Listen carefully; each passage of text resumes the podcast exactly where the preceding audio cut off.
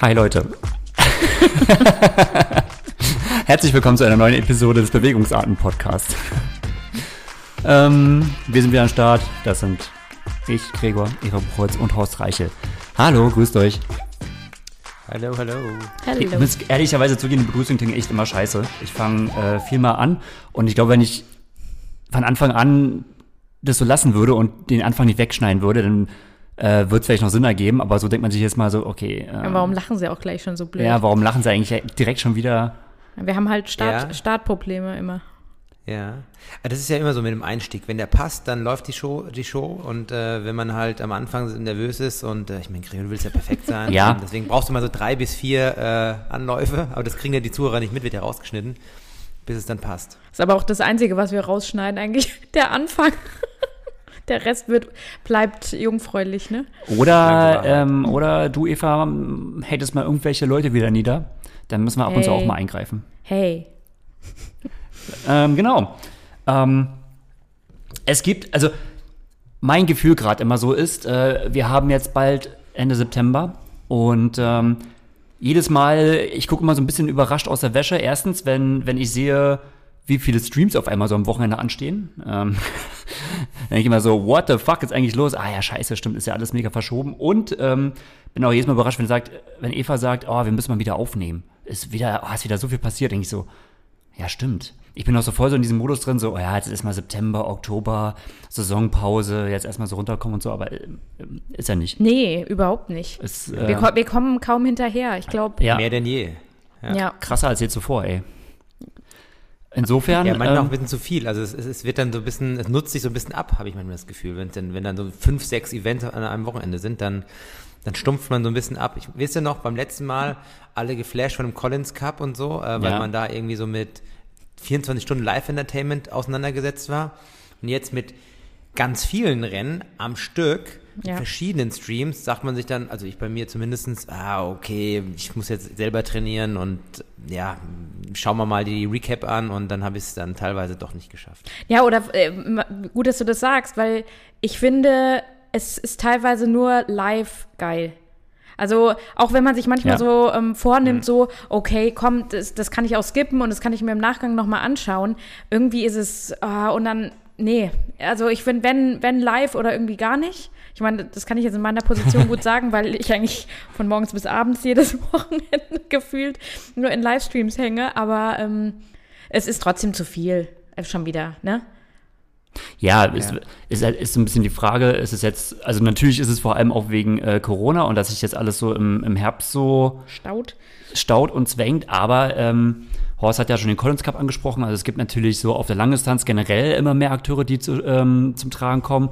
Jetzt war es zum ersten Mal so, dass äh, am Samstag äh, Super League Jersey war und WTCS Hamburg.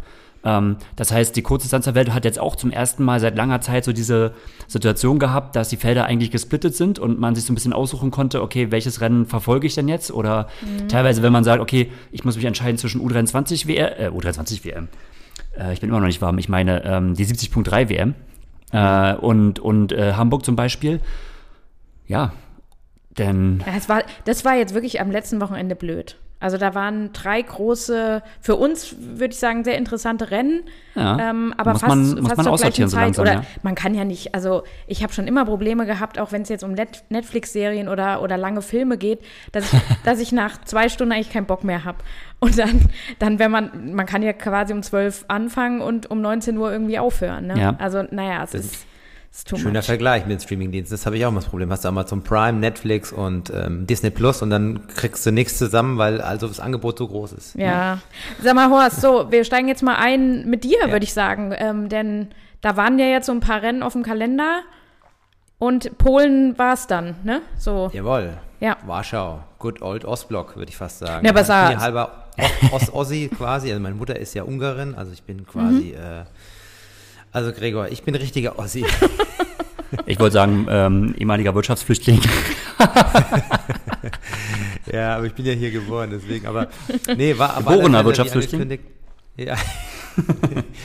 wie, wie angekündigt, äh, äh Warschau 70.3 vor zwei Wochen. Ähm, erstes Ironman 70.3 Rennen für mich jetzt, also nach äh, langer äh, Überbrückungsphase sozusagen und nach ein paar Warm-up-Wettkämpfen mit Allgäu und äh, Frankfurt City Tree.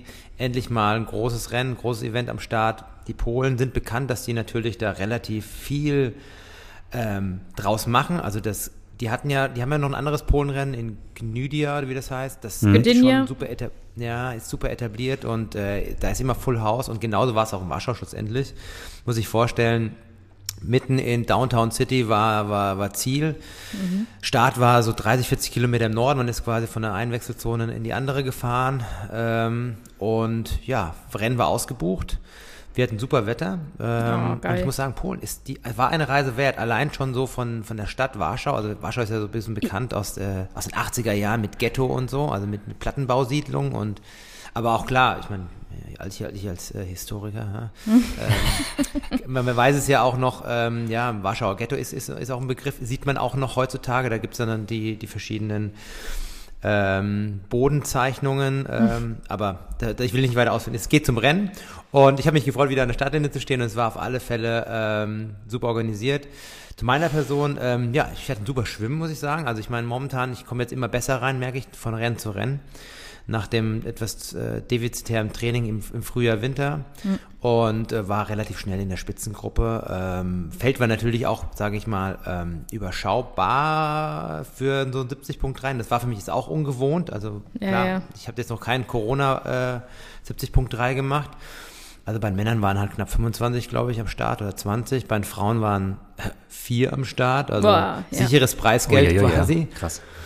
Ja, aber ich, das soll jetzt nicht das Feld schmälern, weil die, die Jungs vorne waren, ein paar waren wirklich, wirklich, wirklich gut. Ähm, und ja, wie auch immer, gut geschwommen, kaltes Wasser, zehner Mann Gruppe aus dem Wasser raus, ähm, ich mit dabei und ähm, ja, dann auf einer wirklich sehr, sehr schnellen und flachen mhm. Strecke. Man muss sich vorstellen, man, man, man fährt dann durch so ein bisschen durch die Pampa, aber auf bestem Belag und dadurch, dass man ja die Wechselzone 1 oben im im Norden hatte, hat man so tendenziell eher so ein Rückenwindrennen gehabt. Oh, geil. Deswegen, wir hatten, ja, ja, es war, war also schon krass, weil wir sind einfach dann mal einen 46er Schnitt gefahren. Also klar, wir mussten auch treten, 300, 320 Watt, aber das normalerweise halt, bei ne?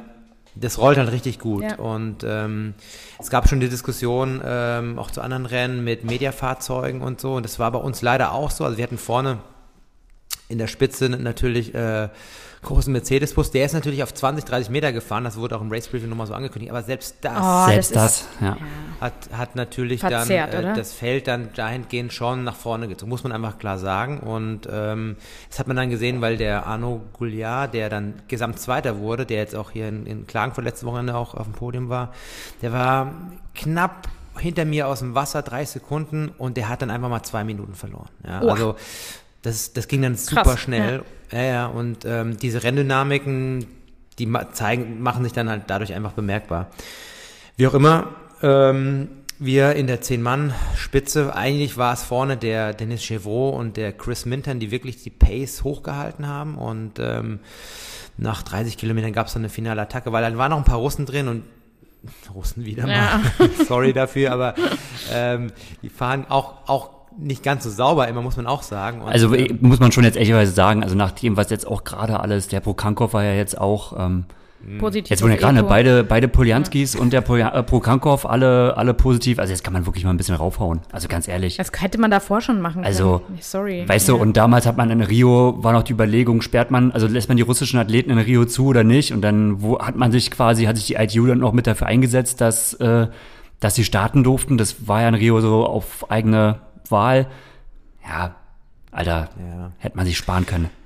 Ja, wie auch immer. Ich meine, das eine hat vielleicht nicht ganz so mit dem anderen zu tun, aber die Fahrweise von denen ist auch, auch nicht ganz sauber, ja. wenn man von Sauberkeit redet. Und ähm, glücklicherweise konnte man das ganze Ding dann ein bisschen sprengen. Dann war man zu dritt vorne weg. Leider Gottes, mich hat es dann so nach 55 Kilometern ziemlich muskulär ähm, ja, aufgestellt, muss ich einfach sagen. Also ich war dann doch durch die Rennbelastung der, der Vorwoche mit Allgäu mhm. so hoch tonisiert von, der Muskulatur, dass bei mir die Rückseite einfach zugemacht hat. Und ich hatte so ein bisschen die Hoffnung dann, noch mit, ähm, mit einem nicht ganz so großen Abstand in T2 reinzufahren. Also schon auf dem Rad hat es angefangen oder was? Also es, du ja, hast ja, schon klar, richtig gemerkt, ja.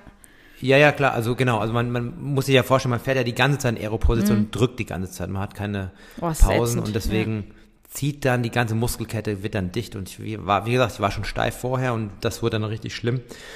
Naja, wie auch immer, auf jeden Fall habe ich da auf den letzten zehn Kilometern allein da nochmal fast eineinhalb Minuten verloren. Bin dann nochmal mit dem Arnaud dann vom, vom Rad gestiegen, war dann auf Platz vier, Platz drei, aber dann ging nichts mehr. Also ich muss dann schon gleich sagen, normalerweise läuft man dann sowas vielleicht manchmal raus, aber ich habe schon gleich gemerkt, ersten zwei Kilometern ging es leicht bergab, gerade so Boah. 3,35. Da kannst du normalerweise richtig laufen lassen, da wusste ich schon, ey, ich kann keinen Schritt mehr ziehen.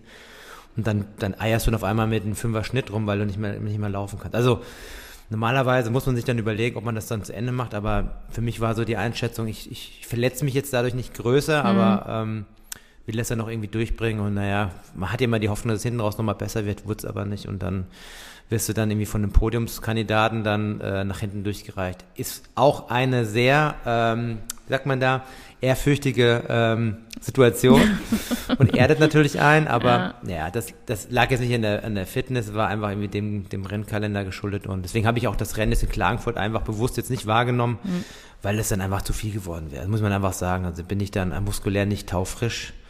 Und in der Vergangenheit hat es immer ganz gut geklappt. Äh, gut, man wird nicht jünger und ähm, ja, ich mache jetzt äh, in drei Wochen Ironman Mallorca. Da freue ich mich schon riesig Oh, drauf. geil. Ja, schön. Ja, ähm, nach langer Zeit und ja, so viel zum Rennen in Warschau Mhm. und ja, Platz, was war denn das? Platz 16 bei mir, bei den Profis. Also waren jetzt nicht, nicht äh, Ja, gut. ich nicht damit schmücken, Ist ja, ist ja cool, dass du es durchgezogen hast dann letztendlich, weil Ja. es werden schon lange Kilometer, ne? Wenn man schon absteigt und merkt, oh, geht gar nicht, Ja, ne? natürlich unter der Vor Vor Prämisse, dass man sich da jetzt nicht irgendwie groß verletzt. Ja. Und ich meine, ich konnte jede Runde mir überlegen, ob ich rausgehe und dann dachte, ach komm, eine Runde geht noch, ach komm noch eine. Mhm. Ja, na gut, dann irgendwann wo- wollte sie auch das Ziel sehen, deswegen war das eigentlich ganz okay. Dahingehend eine Frage an euch. Ihr habt sicherlich die Diskussion mitbekommen ähm, vor ein paar Wochen nach dem Ironman Frankfurt oder, oder war das nach Rot mit Franz Löschke, der so sagte, irgendwie mit Preisgeldern und ungerecht und bla und blub. Und jetzt hatten wir jetzt hier in In in. Warschau die Situation, wie gesagt, ähm, nur vier Frauen und ähm, bei Männern war es dann schon, schon äh, deutlich enger irgendwo auch und ähm, die Diskussion gibt es ja schon so lange, wie es Triathlon irgendwo gibt. Jetzt vielleicht ein bisschen, bisschen verschärfter, weil die Felder so ein bisschen teilweise auch wirklich dünner sind. Hm, ja, ich bin da, also ich meine, zur Aufklärung. Ich glaube, der Franz hatte damals gesagt, dass ähm, er es ungerecht findet, also beziehungsweise, dass äh, im Vergleich zu den Frauen das, das Preisgeld härter erkämpft äh, werden muss auf der einen Seite und dass man da vielleicht äh, dahingehend von Veranstalterseite da anders äh, das Ganze gestalten sollte. Also ich bin da ein bisschen Oh, ambivalent, oh, was diese ja. Aussage an, angeht. Ja, oder ich, Aber- also ich fand die, die Aussage von Franz nicht gut, muss ich, Unglücklich. muss ich direkt sagen, weil er es sehr unglücklich formuliert hat. Hm. Also jede Frau kann sich natürlich da hineinversetzen. Ne? Und ähm, ist, ja, ist ja selbstverständlich irgendwie klar, wie du es jetzt auch ansprichst in, in Polen, wie es war, wenn da halt vier Profifrauen stehen gegen 25 und du kommst als vierte Frau ins Ziel und kriegst halt so oder so dann dein Preisgeld, dann denkt sich natürlich jeder Mann, ja, was ein Kack, so ungefähr, ne?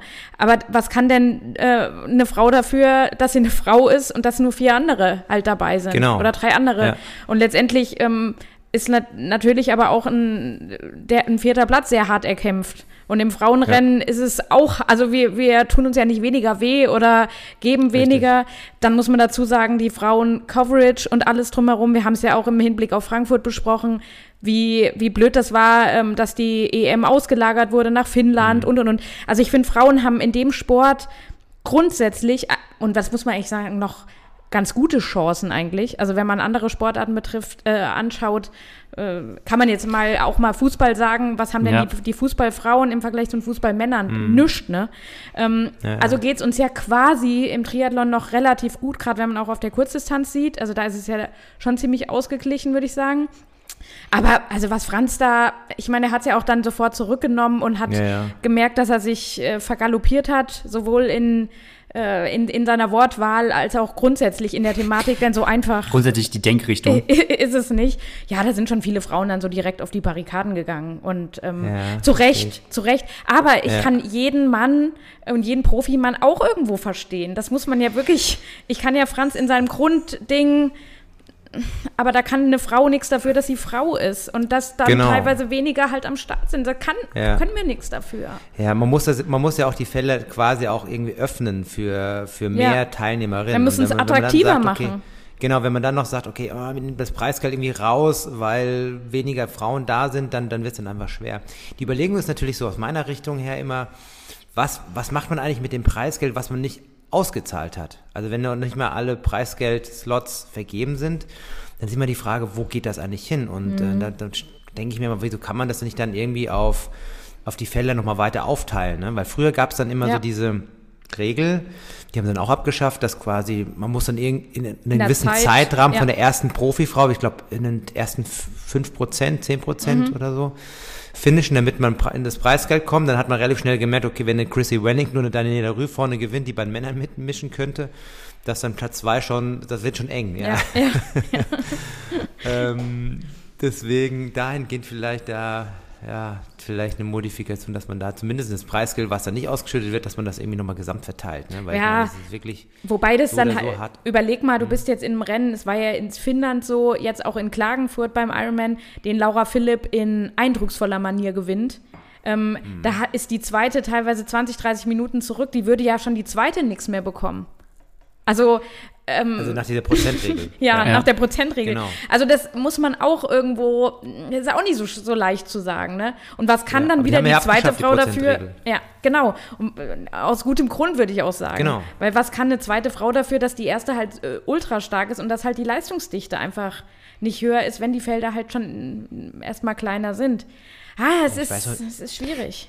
Ja, das ist eh schön. Ich meine, wie gesagt, das, die Preisgelder steigen nicht, die werden eher ge- weniger. Und dann denke ich mir immer, wenn man nicht das Mhm. Gesamtpreisgeld ausschüttet, weil die Teilnehmerinnen teilweise Nicht nicht, da waren. sind, Warum gibt man es nicht den dann kann Männern man das doch weiter? wenigstens irgendwie weiter Ja. aufteilen auf die, auf die Platzierten. Ne? Also das, aber gut, ähm, ist nur eine Idee von meiner Seite.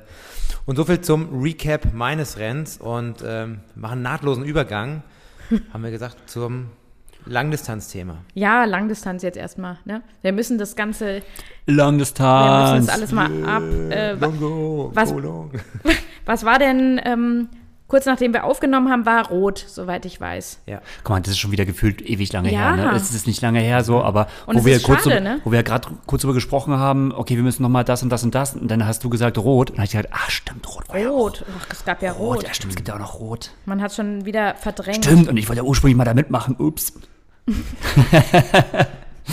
jetzt schon wieder vergessen. Oh, ja, ja. Also, ähm, ja, Rot hat stattgefunden auf modifizierter Strecke, ähm, auch auf verkürzter Strecke, müssen wir dazu sagen, weiß ja jetzt auch jeder.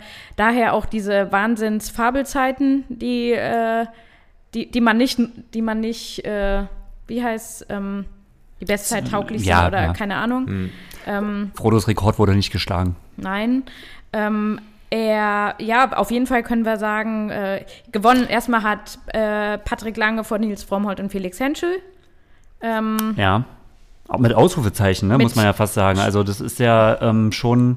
mit starkem Ausrufezeichen. Für also alle. Patrick, für Patrick Für Lange alle. jetzt nicht so das Ausrufezeichen. Ach ja, Ähm, das war schon auch ein, ein starker Lauf. Also, ja, natürlich schon, aber ja gut, also er war ja wohl schon mit der Favorit, ne? Ach Nils ja? ist so, äh, Nils ist ja so ähm, der Kandidat, für den wir uns, äh, so parteiisch sind wir einfach mal, ne? Oder jedenfalls Mhm. ich, äh, am meisten freuen. Aber sicher, ja. Das ist irgendwie doch, Rot ist ja irgendwie immer so ein, so ein Rennen, da hat er irgendwie ein gutes Händchen. Und er hat schon äh, 2015 gewonnen und ansonsten auch immer wieder auf dem Podium gewesen, jetzt auch wieder zweiter Platz. Äh, nach langer Durststrecke. Nach- also nach deshalb langer, langer? Ja, da so. ja. Nach einer wackeligen Saison, muss man einfach sagen. Ja. Aber halt auch, ne? Ähm, plus über elf Minuten, ähm, wo wir ja gerade dabei waren, äh, äh, Richtung eigentlich eher Frauen, ähm, Leistungsdichte und so. Ähm, das ist schon Abstand gewesen. ja. Ähm, Und dann Und dann wurde es noch eng. YouTube, YouTube-Star. nach, nach eng zu Felix Henschel, denn der war dann auch ähm, äh, knapp, sagen wir mal, ja, doch knapp für einen Ironman war es knapp dahinter mit 40 Sekunden, Ja. wobei Nils halt äh, auch den Zieleinlauf richtig genossen hat, ähm, muss man ja auch dazu sagen und äh, zu Recht, ne, den, den richtig genossen hat, denn äh, bei seinem ähm, ersten äh, Gewinn damals, ähm, da ist er ja irgendwie nicht mehr so ganz äh, seiner selbst gewesen. Ähm, und deshalb umso schöner, dass er das jetzt Aber das hat er, das hat er konnte. echt oft gehabt. Also das hat er auch auf der Kurzstrecke, nee, muss man wirklich sagen. Also ähm, Blackout? Das sind ja, ja, also das ähm, gibt ja irgendwie so Athleten, die können das anscheinend. vielleicht, vielleicht auch nicht so richtig steuern, aber zum Beispiel, das ging nie, also ich konnte nie so, ich bin nie ins Ziel gelaufen und konnte mich danach nicht mehr erinnern, wie die, keine Ahnung, wie die letzten 300 Meter waren oder so, oder wie, wie der Zieleinlauf mhm. war. Und es hatte Nils schon ein paar Mal auch auf der Kurzstrecke. Halt natürlich gerade bei Extremrennen, also wenn es besonders ja, heiß war. Halt richtig, ja. Wenn es halt besonders heiß war und er halt in dem Zuge auch dehydriert war. Also jetzt nicht nur, also jetzt nicht nur einfach nur aus, aus wie sage ich jetzt, aus, aus dem eigenen, mhm. aus dem eigenen Rennen oder so. Ich glaube, das ist nochmal was anderes, aber gerade halt, wenn halt wirklich noch so widrige äußere Bedingungen dazu kamen.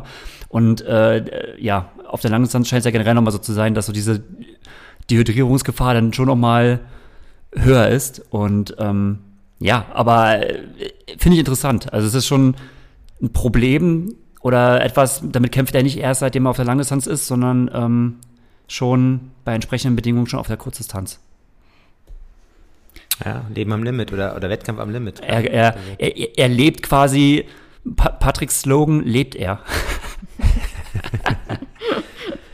ja, jedenfalls ähm, mit äh, bester Laufzeit des Tages Felix Henschel. Ähm, da, hat er, da hat er richtig einen rausgehauen.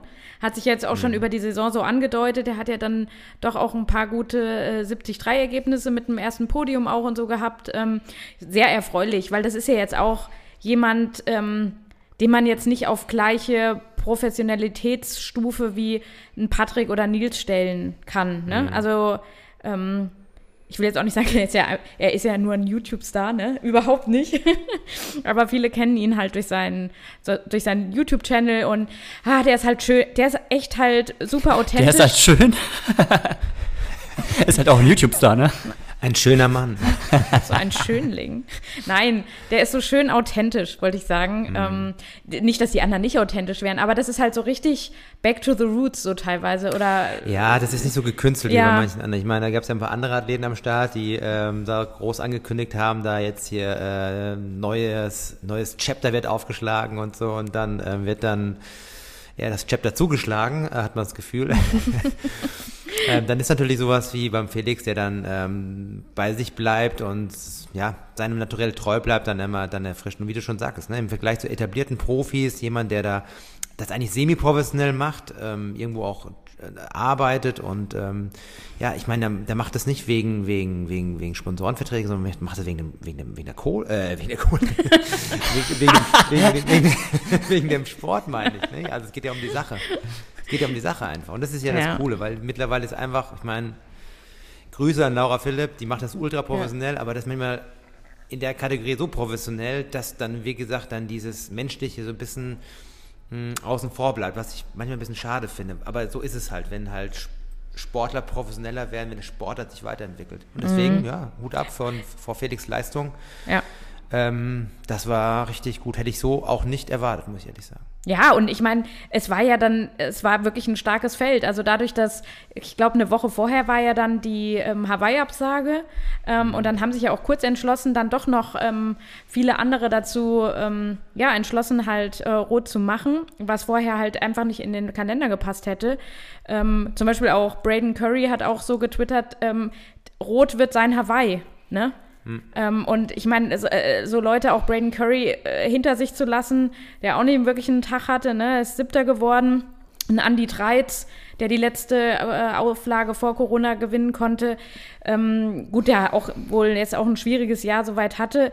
Er ist schon super stark. Dann auch mit Franz die Ankündigung, dann auch so, hm, wenn er keine Sponsoren findet und bis, bis Jahresende nicht irgendeinen Betrag X irgendwie hat, äh, wird das auch nichts mehr. Also da waren ja schon so ein paar, die auch unter Druck standen, die was zeigen wollten.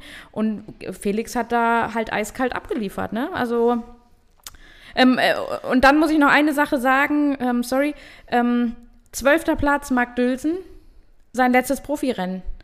Ähm, da müssen wir sagen, da hat sich ein Chapter geschlossen und mit einem versöhnlichen Abschluss, würde ich sagen, ähm, hat er das ja. ins ja. Ziel gebracht. Ähm, war auch nicht so einfach, hat auch nicht so den, den Ultrasahnetag wohl. Ähm, mhm. aber Grüße von hier auch nochmal nach Freiburg.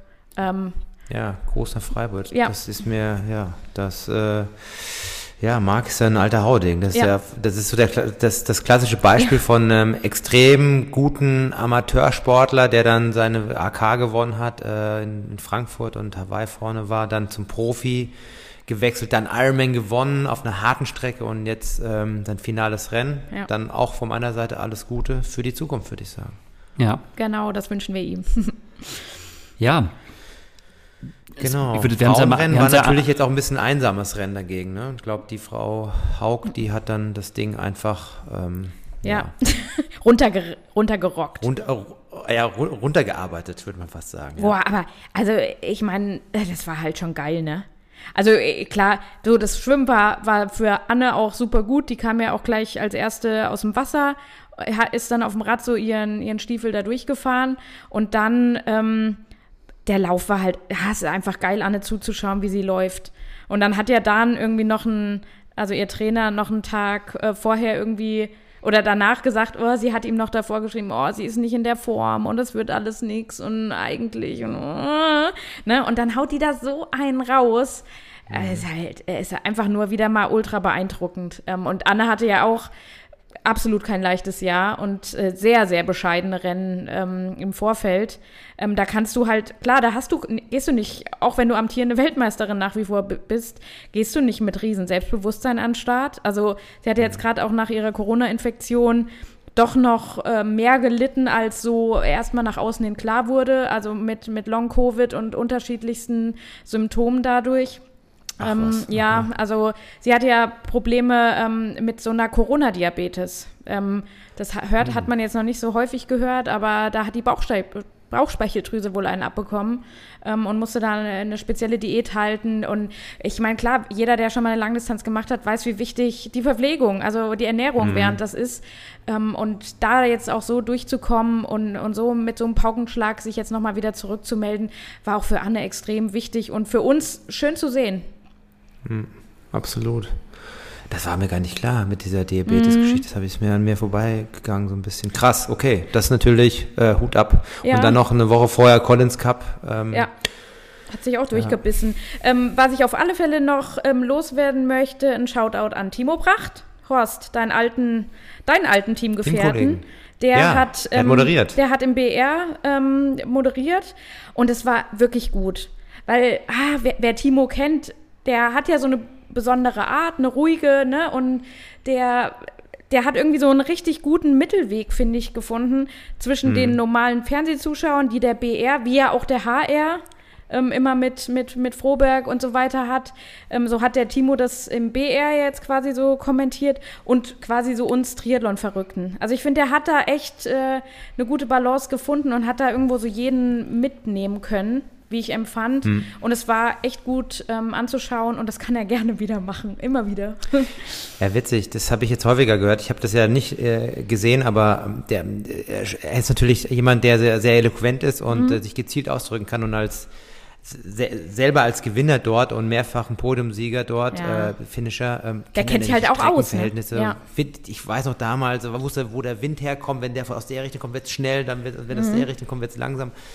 Absolutes Expertenwissen, das er dann auf den Punkt bringt, was dann auch für Zuschauer, die nicht mit Triathlon am Hut, äh, am Hut haben, dann auch interessant sein kann. Deswegen Immer. Also kann man, also so soll, das finde ich ja auch, man sollte eigentlich ähm, solche Ex-Profis äh, da mehr einbinden schlussendlich. Das, ist, das finde ich immer ein bisschen schade, wenn man so, ein bisschen es, so in, ja. die, in die Historie sieht. Wir haben ja doch wirklich ähm, hochdekorierte Ex- Ex-Profis und da wird irgendwie so wenig draus gemacht. Also Ja. jetzt mal speziell zu Ironman, die, die nehmen immer ihren Mark Allen als Zugpferd bei ihren Amerika-Rennen, aber dass man so in Deutschland oder im deutschsprachigen Raum dann die, die alten Legenden, die, die auch durch, dazu Bock haben, die Mhm. dann, sich natürlich auch ausdrücken können, der mir herannimmt, das ist irgendwie ein bisschen, ja, Mangelware. Deswegen Ja. würd- würde mir wünschen, dass man das häufiger macht. Also es gibt ja noch ein paar andere, so ist ja nicht, so mit so einem Thomas Hellriegel, der das schon Mhm. mal gemacht hat für Hawaii und so, aber Ja, und Ja. ich finde, da, da können sich auch ähm, die Amis eine Scheibe von abschneiden, weil gerade wenn man jetzt, jetzt muss ich ein bisschen leider vorweggreifen, aber es passt halt gerade thematisch ganz gut, wenn man jetzt so vergleicht, wie Timo das kommentiert hat und wen er auch kennt. Also er kennt halt auch das ganze Feld und nicht eben nur die, die deutschen Teilnehmer. Wenn wir jetzt mal vergleichen, ähm, was bei der 73 WM jetzt am Wochenende passiert ist, wo ein Matt Liedo, ne, den auch eigentlich noch jeder kennt aus seiner aktiven Zeit, also auch ein Ex-Profi, den Ironman engagiert hat aus amerikanischer Sichtweise. Alter, ey, das, naja gut, ich darf jetzt nicht wieder, sonst denkt jeder, schlägt mich nur auf. Aber ähm, der, der konnte mit, mit Freddy Funk nichts anfangen. Und das finde ich Mhm. halt, oder und mit keinem Deutschen. Und der, der kann seine drei Amis da benennen und die aus der fünften Reihe. Aber dann kommen halt so ein paar Europäer, ähm, super starke Europäer. Und auch jetzt ein Fred Funk hat ja jetzt auch ähm, einen EM-Titel, ne? In, in Walchsee und zum Beispiel. Also die, ich finde schon, dass man auch als, als Kommentator dann sich ein bisschen äh, weiterführend damit Recherche auseinandersetzen muss und auch die internationalen Rennen, wenn wir um eine WM, wer- er kommentiert Hm. ja auch eine WM mit, dann muss auch so ein Kommentator ein bisschen mehr drauf haben. Ähm, und Hm. wenn man das mit Timo vergleicht, also dann ist es halt kein Vergleich. Er, er, er hat natürlich eine andere Ausgangssituation gehabt. Also Matt Ledio stand ja in der Wechselzone im Er, Gegensatz er, zu war, er war aber überall dauernd. Ja, er war überall, Motorrad aber speziell die Szene, die du ja meinst, da war er in der Wechselzone und klar, da war es natürlich mega auffällig, weil das war eine Gruppe nicht nur um, äh, also nicht nur Frederik Funk war dabei, sondern halt auch Gustav Iden, Stratmann, ähm, ja, äh, genau, also halt schon so ein paar Leute und er hat, welchen Ami hat er genannt? Also irgendwelche, Irgendein Jason, irgendwas. genau, Ja. irgendwie, ja, das ist so, und er hat gesagt so, ja, okay, und dann kann Weiß man jetzt nicht, ne? Es kann natürlich so, er steht halt direkt live dort und muss halt in die Gesichter gucken und muss halt jetzt jemanden schnell direkt erkennen. Ähm, Aber das gehört dazu. Aber äh, es, ja, es war in dem Moment schon echt auffällig, dass du denkst so, ach, die Amis wieder. Ja, ja. Ja. ja, wollen wir dann gleich den Übergang wagen zur 70.3 WM? Jo, komm, warum nicht? Ja. Ja. Da, da sind wir jetzt eh schon so. Ach, eine, eine Wette hätte ich Ja. noch ganz gerne gemacht. Äh, war das jetzt das letzte Profirennen von Franz Löschke? also, hey, sorry, uns, wird allen klar sein, dass bis, bis wann ist die Deadline?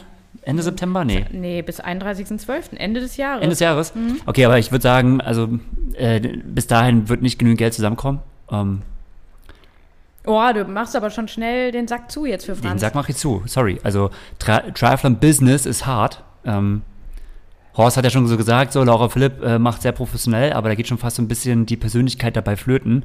Ähm, aber man muss halt echt anerkennen, also die Diskussion hat ja auch Franz damit ein bisschen angestoßen. Äh, klar, du kannst natürlich auf der einen, sagen, eine Seite sagen, ich habe einen 60-Stunden-Job mit Ernährung und Regeneration. Mit Schlaf Aber ich sag, ich sag mal so, ne, wenn du mit 10 Stunden in der Woche halt die gleichen Ergebnisse raushaust und halt dich noch geil verkaufst, dann interessiert es auch keinen. Ähm, insofern, und da muss man halt echt sagen, dass inzwischen, ich finde ich, teilweise durch die absolute Spitze Sponsoren schon ganz schön verwöhnt werden. Also was heißt eine Ja. Laura Philipp und eine Lucy Charles, wie die sich verkaufen, was die für YouTube-Channels, was die für eine Qualität bieten und was die generell so, also an, an Fotomaterial, an Content, an allen drumherum, an, an Lifestyle noch so machen. Also ganz ehrlich, ich finde, das ist, das ist so Athletenmarketing, Selbstmarketing auf allerhöchstem Niveau. Das macht kein Fußballspieler selbst. Ja. Also, die haben noch ein PR-Team drumherum und ey, sorry, ich, ich kenne mich jetzt überhaupt nicht aus, ne, aber ich kann mir vorstellen, viele Bundesligaspieler betreiben bei weitem, bei weitem nicht den Aufwand dafür, was einmal einen die beiden Mädels machen so. Und das ist schon echt, also das ist echt eine richtig hohe Latte, die sie da einfach mal auflegen. Das muss man auch einfach mal Ja. so sagen. So. Und Spe speziell die beiden, also das ist ein wirklich guter Hinweis. Ich habe nämlich letztens den YouTube-Channel von Heather Jackson entdeckt. K- Kennt ihr? Ja. Und ähm, die hat ja auch da, äh, macht das der Talbot auch für sie? Keine Ahnung. Auf jeden Fall ist es alles auch in der in der Richtung, aber alles ein bisschen zu derbe. Also alles mit so ja. ultra derber Musik und, und Ami. dann die Story dahinter. Ja. Ey, das ist too much dann wiederum, ne? Aber, aber auf so einer, auf so einer negativen Art, ne? Und deswegen ist es immer von der, von der Lucy Charles, also das sehe ich auch sehr gerne an. Also bei der Laura, ähm, ja, ist jetzt nicht so meins, sage ich mal, eher ganz ehrlich. Ähm, bei, bei, bei Lucy Charles finde ich es ein bisschen erfrischender, weil der, der wirkt zumindest relativ Oh. äh, äh, natürlich. Also- Äh, Nein, nein, nein, nein, so mach ich das jetzt nicht. nee, aber Aber es ist ja immer ganz cool, so den, den Prozess zu sehen. Aber wie gesagt, du kannst ja inzwischen ja wirklich ein richtiges Ranking, also so wie jeder, jeder Teenager so seinen Lieblings-YouTuber hat, können wir ja ganz, also man kann ja sich inzwischen seinen Lieblings-Triathlon-YouTuber raussuchen, weil es ja einfach dazugehört. Egal, ob es nun Lionel Sanders, äh, eine Paula Findlay und hier ein Eric, Eric Lagerström, äh, ob die Tim and Rooney Show, äh, hier Lucy, ähm, also die Liste geht ja ewig lang. Allein das gehört ja schon dazu. So, und da muss man halt auch einfach sagen, ey Franz, ich, wo ist deine YouTube-Show? Hier, dritter Platz, äh, äh, äh, Felix Henschel macht es noch quasi so auf die Oldschool-Art und Weise, noch so. Auch cool. Ja, da liegt die sau cool. Produktion noch so in eigenen Händen, äh, aber ja auch Ja. hochwertig, muss man ja sagen. Also steckt ja auch extrem viel Energie rein. Style, ja. Aber Gregor, du kennst Franz. Was soll er denn noch machen? Nein, aber ich sag Das ja nur, also ich möchte halt nur Und- echt sagen, Ja. dass dieses Selbstmarketing inzwischen echt richtig hart wird. Und also, ja. Und, und da muss man. Muss auch der Typ dazu sein, ganz klar. Also ich meine, wenn Das du da selber, sagen, wenn du es unangenehm findest, dann ist es dann auch schwierig und ja, dann wird es dann vielleicht dann zu, zu abgedreht, wenn du dann irgendwas aufgesetzt bekommst. Muss man ja auch einfach sagen. Dann stimmt. brauchst du auch die Leute dahinter. Und es kostet auch Geld. Also muss man Ja. auch sagen. Ne? Du brauchst erstmal, musst Geld in die Hand nehmen, so, sowas zu installieren. Das ist ja nicht alles for free. Ich meine, der Laura, die, die hat da genügend Sponsoren. Ihr, ihr Mann macht dann auch relativ viel in Eigenregie und hat sich das auch angeeignet, kann, macht super coole Fotos und so. Aber wenn du nie- niemanden hast, dann musst du jemanden engagieren und der hat auch seinen Tagessatz und das, da kannst du Geld verbraten, das wird fünfstellig. Also deswegen, Ja, und umso mehr muss man auch jetzt Felix Henschel nochmal anrechnen. Ich meine, der ist auch junger Familienvater, ne? Mhm. Also, der macht das alles selbst. Also, da kann man äh, davon halten, was man möchte. Das ist schon äh, viel Arbeit, sehr, sehr viel Arbeit. Und, ähm, und er hat auch jetzt das Ergebnis gebracht, ne? Also, oder die ganze Mhm. Saison schon viel gebracht. Also, muss ich echt sagen, Hut ab. Ja. ja. Genau, Cowboy-Hut ab, würde ich jetzt mal sagen. Nämlich, wir gehen ja zu Utah. Wir fliegen jetzt einfach mal um einen halben Globus und widmen uns der 70.3 WM. Ähm, wie angekündigt. genau. Ja, also, wir haben ja aus deutschsprachiger äh, Sicht hatten wir ja bei, den- bei den Frauen die äh, Anne Reichmann? Anja, Anja Reichmann Anne? und Anne Reichmann, oh, Entschuldigung, genau. Und jetzt muss ich Katharina. Krüger. Genau, Katharina Krüger. Genau. Ähm, aus Männersicht hatten wir den Jan Strattmann, dann den Freddy Funk. Flo Angert hatte ja leider abgesagt, ähm, was mich ja ein bisschen verwundert hat, weil der hatte eine super Form in, Sam, äh, in beim Collins Cup. Ja. Oder nee, In- nicht beim in Collins, Chamorin, Samorin. ja. Ja, ein bisschen schade, ähm, hätte sicherlich auch irgendwo mitmischen können. Dann der Nachwuchs da, Mika Not Mhm. ähm, am Start, ähm, jüngster Teilnehmer überhaupt. Ja. Frischer Ironman 70.3-Sieger, vorher nur Kur äh, Sprintdistanzen gemacht. Auch spannend. Über die Bundesliga auf äh, die 73-Bühne, ja. Genau. Und das war's schon bei den deutschen Starterinnen und Starter, würde ich sagen. Oder habe ich jemand vergessen? Nee, das war soweit. Ja, aber das, wir haben ja nie so die komplett deutsche Brille auf. Von daher ähm, ist das ja quasi für uns nicht so schlimm, dass diesmal nicht so viele deutsche Starter ähm, Nee. dabei waren. Also das, Ja. das stört mich jetzt gar nicht so klar. Ich hätte auch jetzt mich gefreut, wenn noch ein Flo Anger dabei, äh, dabei gewesen wäre. Oder natürlich auch ähm, Jan Frodeno. Also wer hätte ihn jetzt nicht gerne in dem Rennen auch ähm, gesehen, gerade äh, gegen Gustav Iden. Gerade ähm, nach dem Collins Cup, ne? und genau, weil Mhm. die beiden ja auch im Collins Cup so die, die stärksten Einzelzeiten so ähm, gemacht haben. Aber gut, ähm, er kann auch nicht überall starten und muss auch nicht überall starten. Ähm, Ja, aber da gab es jetzt einen, ähm, einen kleinen ähm, Haken quasi oder Seitenhieb von was das, Gustav Iden oder von seinem Kollegen Blumenfeld, der irgendwie meinte in einem Interview mit Talbot Cox, ähm, ja, er scheut sich der Konkurrenz, er will sich sein, sein Resümee, seine Statistik da nicht, Nicht versauen versauen. lassen.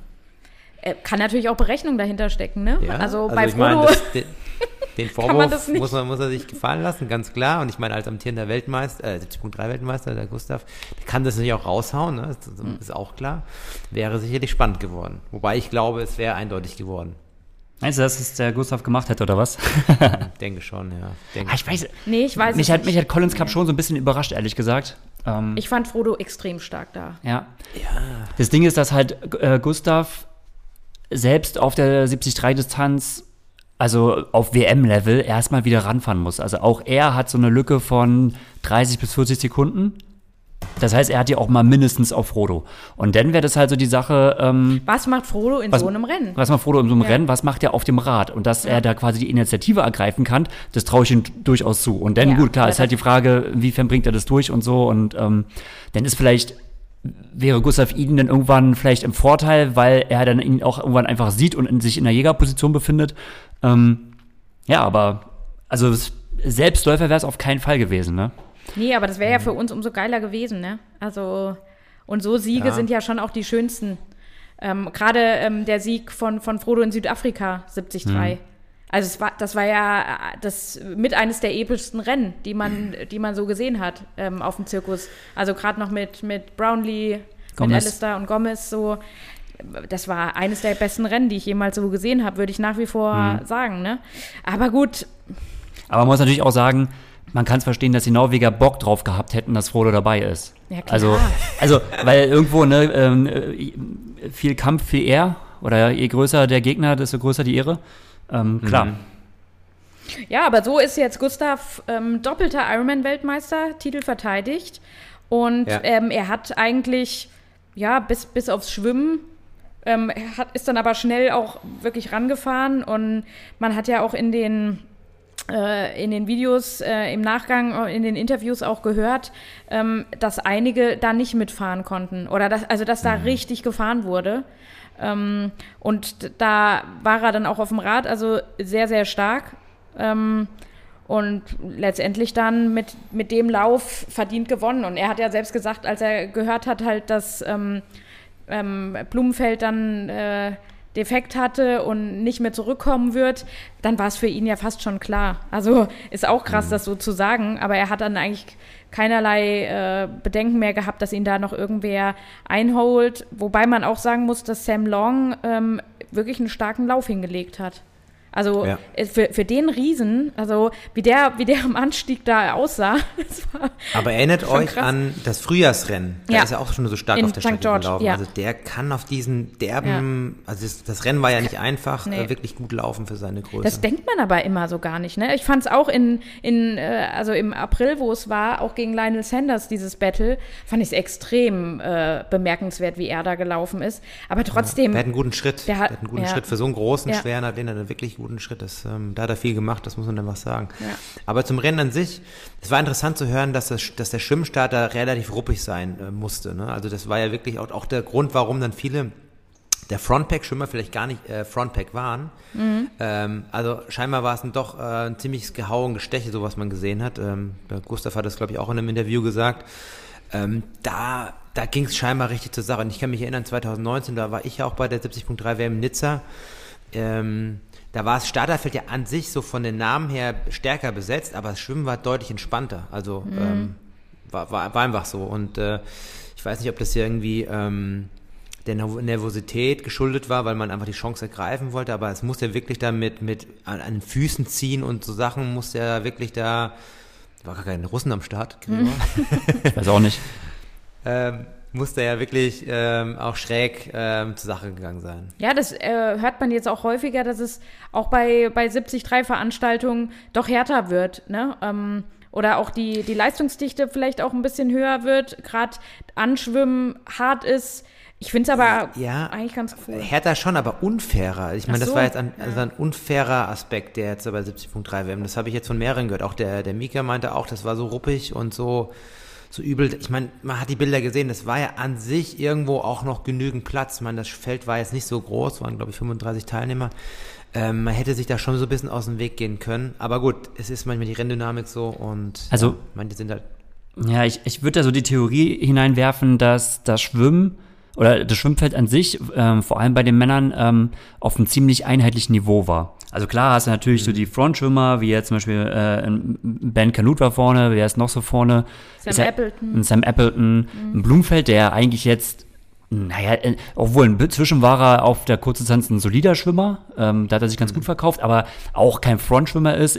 Ähm, aber so die ganz starken Schwimmer, die vielleicht auch erstmal das Rennen schnell machen und vielleicht so eine, so eine Einerkette beim Schwimmen provozieren und das Feld so ein bisschen auseinanderziehen, haben dann vielleicht in dem Moment gefehlt und äh, insofern hast du halt da relativ viele einer Leistungsdichte aufeinander und dann wird es halt noch mal extra hart, weil, ja, ne? Weil die sich dann quasi gegenseitig so ein bisschen verkloppen und ich glaube, das hat man dann einfach da so ein bisschen gemerkt. Und man muss auch sagen, ähm, das hat die Bedeutung des Schwimmens. Also ich würde sagen, das Schwimmen im Collins Cup hatte schon deutlich mehr Einfluss auf das Rennen als jetzt zum Beispiel hier jetzt äh, bei der 73 WM. Also schau mal, Sam Long hat jetzt eine Minute, also gerade bei einer Minute Rückstand nach dem Schwimmen auf den Gustav Iden. Klar, Gustav Iden hat auch so seine, was hat der, 38 Sekunden gehabt oder so auf die ganz, auf die Spitze nach vorne. Aber ey, für einen Überbiker, wie es ja nun jetzt mal doch Sam Long ist, oder einer der stärksten Radfahrer, ist jetzt eine Minute, wenn du danach noch äh, Eine 90 Minute auf Eden. Also dann äh, sagen, ist es schon äh, quasi fast zwei Minuten auf die, auf die ganz, äh, also Ja, aber ähm, keine Vorentscheidung. Ne? Nee, das ist, er verliert Ja. nicht mehr so viel. Und er hat selbst auch in, in dem äh, Rennbericht quasi danach so gesagt, er findet, er ist der, der Athlet, der jetzt in, in der ganzen Covid-Zeit wirklich den, meist, den größten Sprung gemacht hat. Also, ähm, und ich würde auch schon sagen, dass er sich da äh, wirklich deutlichst verbessert hat und äh, da extrem auch an sich gearbeitet hat. Er macht dann so ein Beispiel bei seiner letzten 73 WM war er irgendwie 38. in Nizza oder sowas und jetzt ist er Zweiter, wo ich dann auch so denke, wow, du hast dich um 36 Plätze verbessert. Ja, sowas muss man immer. Also klar, es ist eine bessere so- Platzierung, ja. auf jeden Fall. Aber, so kann man ja ähm, auch nicht unbedingt rechnen. Ähm, aber er hat schon ähm, au- auf jeden Fall jetzt im Schwimmen nicht so viel verloren, wie vielleicht einige gehofft hatten, dass er verliert. Ja, meine Theorie ist ja, dass sich von den Leute neutralisieren und er als, sage ich mal in Anführungszeichen, schwacher Schwimmer da frei schwimmen konnte und deswegen halt nicht so einen Rückstand hatte. Oder so, wenn sich vorne alle auf die Fresse hauen, dann hast du halt hinten doch irgendwie bessere, bessere Bedingungen. Ja. Ne?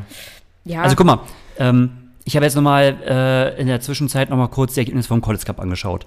Einem Rennen, Ja. wo einfach mal, ja gut, er ist ja nun nochmal mit äh, Jan Frodeno und Stan Appleton zu, äh, in einem Lauf gestartet. Das heißt, er, Er hatte, hatte dort gar Prinzip, keinen. er hatte gar keinen Wasserschatten. Ähm, der Rückstand, der war fast fünf Minuten. Hm. Weißt du, und das ist halt einfach mal ein Unterschied, ob du halt unter zwei auf die absolute Spitze hast, beziehungsweise Minute auf, auf den Favoriten oder halt einfach mal fünf Minuten. Und das ist halt, wenn du halt, wenn diese Felder halt dichter werden, auch gerade im Schwimmen, er ist halt, er profitiert auch stark davon. Also, Ja. das jetzt, also um Gottes Willen, es, Wobei man das auch jetzt das nichts, nicht 100% vergleichen kann. Das war ja doch anders in der Donau mit Strömung und mit dem, mit dem Wasser. Das war ja ziemlich raue Verhältnisse. Ob man das Ja. jetzt immer so alles vergleichen kann. Ein, ein schwacher Schwimmer wie Sam Long ja im Vergleich zu den anderen ist, verliert er natürlich beim harten Schwimmen in der Donau mit Strömung und an so einem Naja, Tag vor allem, wo mehr er als- alleine ist. Ich möchte ja, Ja, darauf ja, hinaus, ja. dass im Prinzip er Ja. dort ein Feld hat, wo er noch sich ganz gut orientiert. Also, das ist jetzt, ich will ja nur sagen, dass Ja, das ein ja. entscheidender Faktor ist und dass natürlich unterschiedliche Rennformate dazu führen. Ich will ja jetzt nicht seine Leistung abwerten, ganz und gar Nee, nicht. nee, und ich meinte aber nur so, die fünf Minuten, die er da verloren hat, muss man natürlich auch irgendwo mit einkalkulieren. Es sind ja natürlich fünf Minuten, weil es ein anderes Schwimmen war. Ja. Also ja. Ich habe im See schwimmen ist was anderes als. Nein, ja, natürlich, aber also es geht ja um den Abstand zur Spitze. Na naja, gut, du Ja. weißt irgendwie nicht, worauf. Okay, Doch, ich weiß, worauf du hinaus willst, ja. Er Ja. Nizza war da auf alle Fälle, ich, ich habe nochmal nachgeschaut, weil der war, ich war vor Sam Long in Nizza, aber Yeah. gut, kann man jetzt seit, äh, war jetzt auch kein geiles Rennen bei mir. ähm, da ist er wirklich mit drei Minuten oder so hinterher geschwommen, also so, oder Mhm. drei, oder fast vier. Ne? Das, aber klar, Ocean Swim mit Wellengang ist schon was anderes wie in so einem flachen See. ja. Und das, ja, kommt auch dazu, denke ich mal. Aber Nee, ist klar. Also das Feld, das, das Feld, was ihm quasi den Wasserschatten gespendet hat und sich selbst so ein bisschen aufgehalten hat, das hat da gefehlt, beziehungsweise war jetzt äh, bei der 73 WM war es da. So, Ja. genau. Ja, deutlich ähm, entspannter war es, glaube ich, dann bei den Frauen im Schwimmen, weil die, äh, die, Men die menschgewordene, das menschgewordene Motorboot Lucy Charles äh, von vorne einfach alles wegsch wegschwimmt. Hey, ja, und, sie ist äh, eine Meerjungfrau, kein Motorboot. Okay, die, die Meerjungfrau. Also das war, das war, die war ja so schnell, die hätte auch beim, bei den Männern auch, wie gesagt, dann äh, Ja. mitschwimmen können, pace-technisch. Also das war schon beeindruckend. Wie, Ich- äh, und eure Einschätzung, hätte, ich meine, ich dachte, dass ähm, Taylor Nipp da Wollte ich gerade sagen. Wollte ich gerade äh, sagen. Und hatte quasi mir erhofft, weil ähm, beim Collins Cup ja Katie Zafiris mitschwimmen konnte. Wobei Mhm. da ja ähm, Lucy scheinbar auch nicht äh, so einen guten Tag hatte und auch noch mit, mit Problemen zu kämpfen hatte, äh, gesundheitlichen Problemen, war, war vielleicht dahin, darin geschuldet. Weil ich würde jetzt nicht sagen, dass Taylor Nipp eine so viel schlechtere Schwimmerin als Katie Zafiris ist. Vielleicht äh, tendenziell Nee, gar nicht, schlechter, aber, aber jetzt nicht so viel. Aber das war ja quasi äh, nach den ersten 300 Metern war sie ja weg, also äh, Lucy Charles. Ähm, schade, dass Taylor Nipp da nicht mitschwimmen konnte. Hätte dann doch auch die Renndynamik vielleicht auch nochmal verändert. Wobei man, ja, wobei man auch sagen muss, ähm, war so oder so mal wieder für, für Taylor Nipp ähm, ein geiles Rennen. Ich glaube, also ich würde sagen, das war ein ziemlich, also eher ein Average-Rennen für sie. Ja, Nee, nee, pass mal auf, weil eigentlich unterschätzen wir gerade so ein bisschen, was für ein krasses Rennpensum sie jetzt schon bis äh, so 73 WM eigentlich schon hinter sich hat. Deshalb war es kein schwaches Rennen. Also ja, gut. Das meine ich ja damit. Im Vergleich zu den anderen. Also im Verhältnis dafür, dass er natürlich so ein Pensum hatte, war es ein gutes Rennen. Aber man hat es auf jeden Fall gemerkt. Ich habe mich schon gewundert, dass sie nicht mitschwimmen konnte. Mhm. Weil, ey, sorry, sie ist einfach mal äh, in Edmonton äh, in der, im ITU-Rennen Ja. einfach mal so vorne weggeschwommen. Sie hat es auch in Yokohama damals gemacht. Also sie hat die Möglichkeit, außer in Tokio bei Olympia hat sie es irgendwie nicht geschafft. Ähm, aber prinzipiell hat sie die Möglichkeit, äh, und im Collins Cup hat sie es ja auch gezeigt, da waren sie zwar nicht im selben Lauf, aber auch dort hat sie ja einen großen Vorsprung rausgeschwommen auf ihre Kontrahentinnen.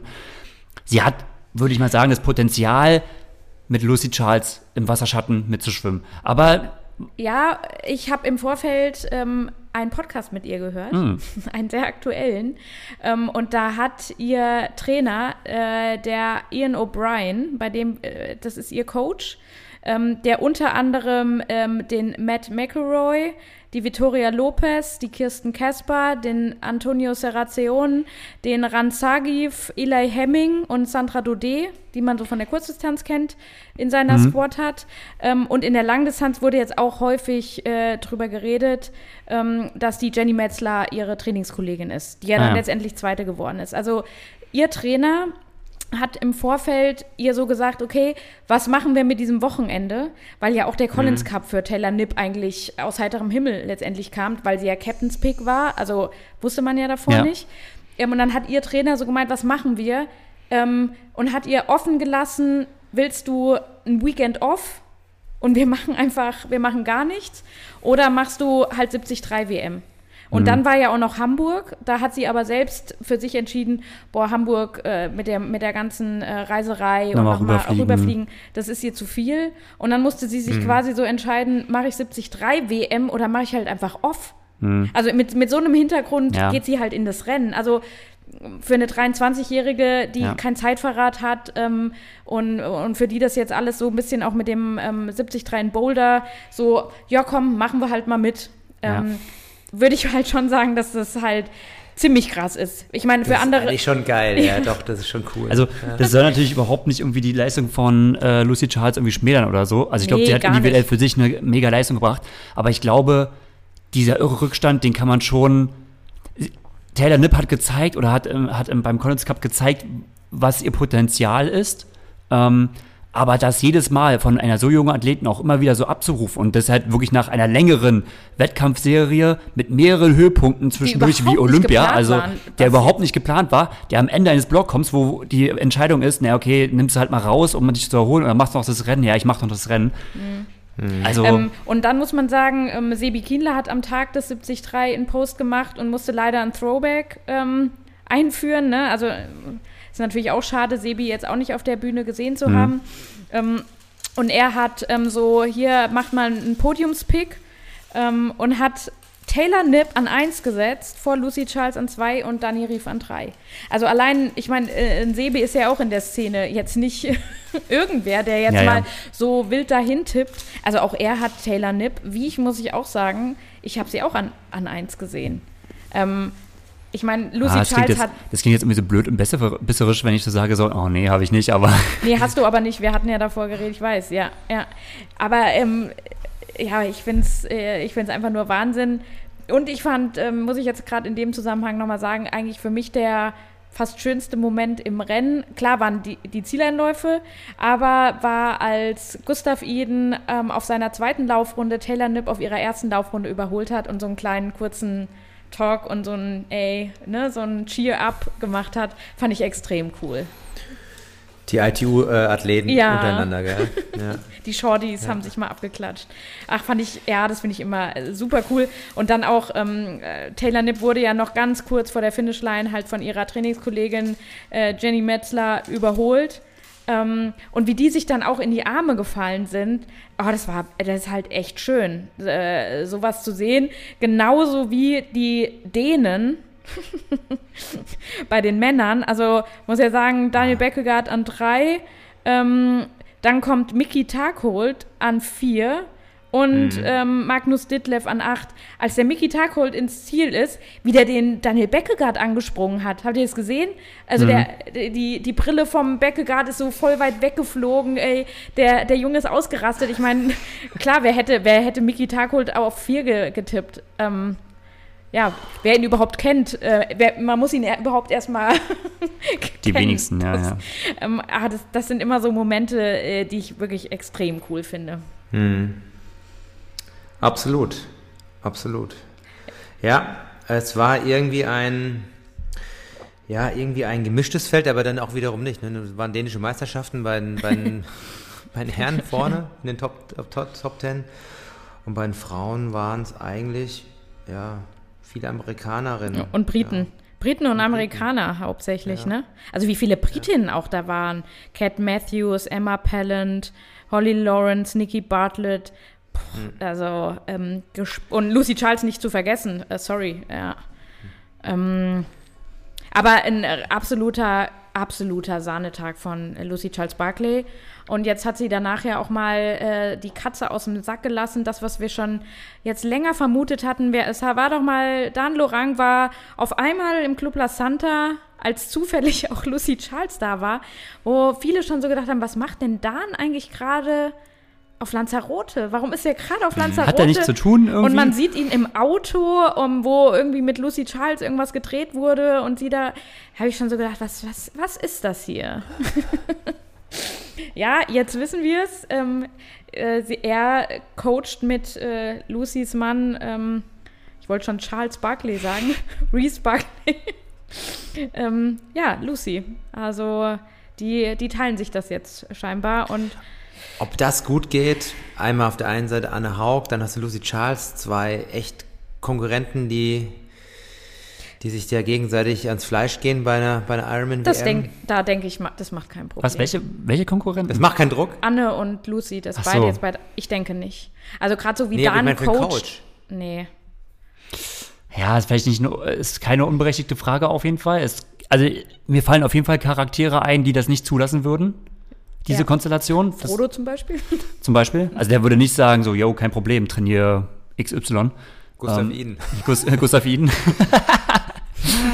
ähm, aber Anne schätze ich schon vorher ein. Ich, ich denke auch ganz klar, dass sie vorher gefragt Ja. Worden sicher. ist. Und wenn, wenn Dan Lorang das nicht kann, beide zu coachen, dann weiß ich nicht, wer es sonst Ja, also vom Also- Handwerk, von Handwerk tatsächlich. Er ist auch Nee, nicht vom menschlich also fair genug menschlich. dafür. Also ja. ich würde sagen, dass, da braucht man sich auch als Athletin keine Sorgen machen. ja. Würde Mhm. ich wirklich, würde ich so, ist meine Einschätzung. Ähm, Mhm. aber äh, natürlich generell bei sowas äh, berechtigte Frage. Ähm, Mhm. und bei, bei manch anderen Konstellationen würde es nicht gehen. Ja. Witzig finde ich auch so diese Doppelformulierung, ähm, dass man so sagt, so, ja, Dan plus halt äh, Reese. Barkley, meine zwei Coaches. Ähm, das ist natürlich auch immer, also wie gesagt, ne, Dan ist irgendwo Pro, äh, Profi und, und ähm, Nee, die Charles Barkley-Fraktion ja genauso. Die werden sich schon ausgeklügelt haben. Aber man soll trotzdem nicht unterschätzen, dieser menschliche Faktor, wer, wo ist wessen Bereich, wer hat wie viel zu sagen, ne? wer spricht am Ende das Machtwort. Also ist es denn Reese Barkley, der dann, ich sag jetzt mal, näher an Lucy Charles Barkley dran ist? Ach ist, was? Ist es denn äh, räumlich und zeitlich jetzt erstmal vor allen Dingen, ne? Äh, oder ist es denn auch eher ein Dan Lorang, der halt, weißt du, weil du musst als Coach auch einfach mal irgendwann Entscheidungen treffen. Aber ich würde sagen, die können sich jetzt noch besser absprechen. Weil teilweise, würde ich sagen, war vielleicht Reese zu nah dran als ihr Partner. Ähm, und wenn jetzt noch ein Dan kommt und dann kann Lucy ihm nicht irgendwas erzählen, ja, ja, passt schon oder sowas. Reese sieht ja, nee, sorry, wir müssen hier vielleicht noch mal ein bisschen äh, anpassen oder so. Ich könnte mir vorstellen, Ja, dass aber das auch sowas sogar kann, noch besser sowas kann, wenn kann. quasi so äh, Reese quasi Lucy so übergeht und, und da mit Secret Informations füllt, so, ja, die sagt zwar, ging zwar, boah, aber die heult rum, wenn sie da, also jetzt mal übertrieben, wird so- es natürlich nicht nee, machen, ne? aber, so aber professionell wird auch Lucy Charles sein, dass Ähm, das nicht passieren würde. Und Frauen sind eh, Gregor, Frauen sind anders. Männer sagen natürlich, ja, ja, passt. Und hintenrum, äh, mir tut alles weh, ich kann nicht mehr.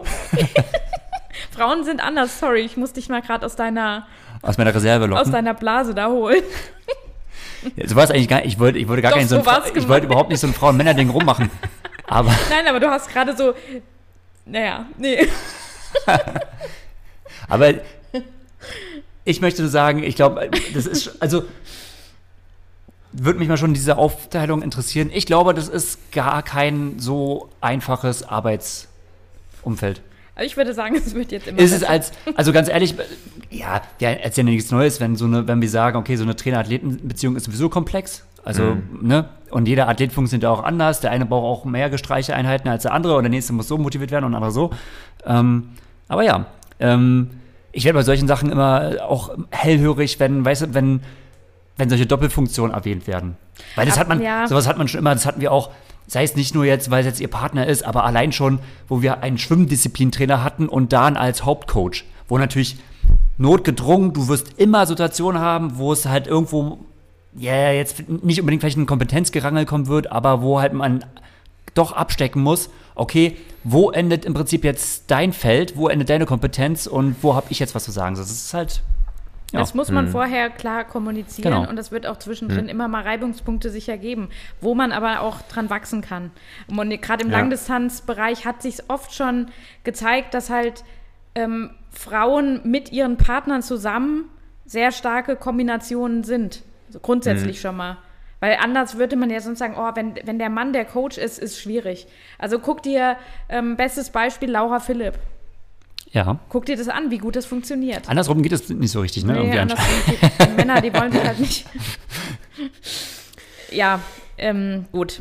Schließen wir das jetzt mal, oder? Genau. Genau. Ähm, Ein letztes Thema, Ja. Langdistanz. Laura Philipp, das sollten wir auch noch mal erwähnen. Ironman Klagenfurt war ja auch am Wochenende.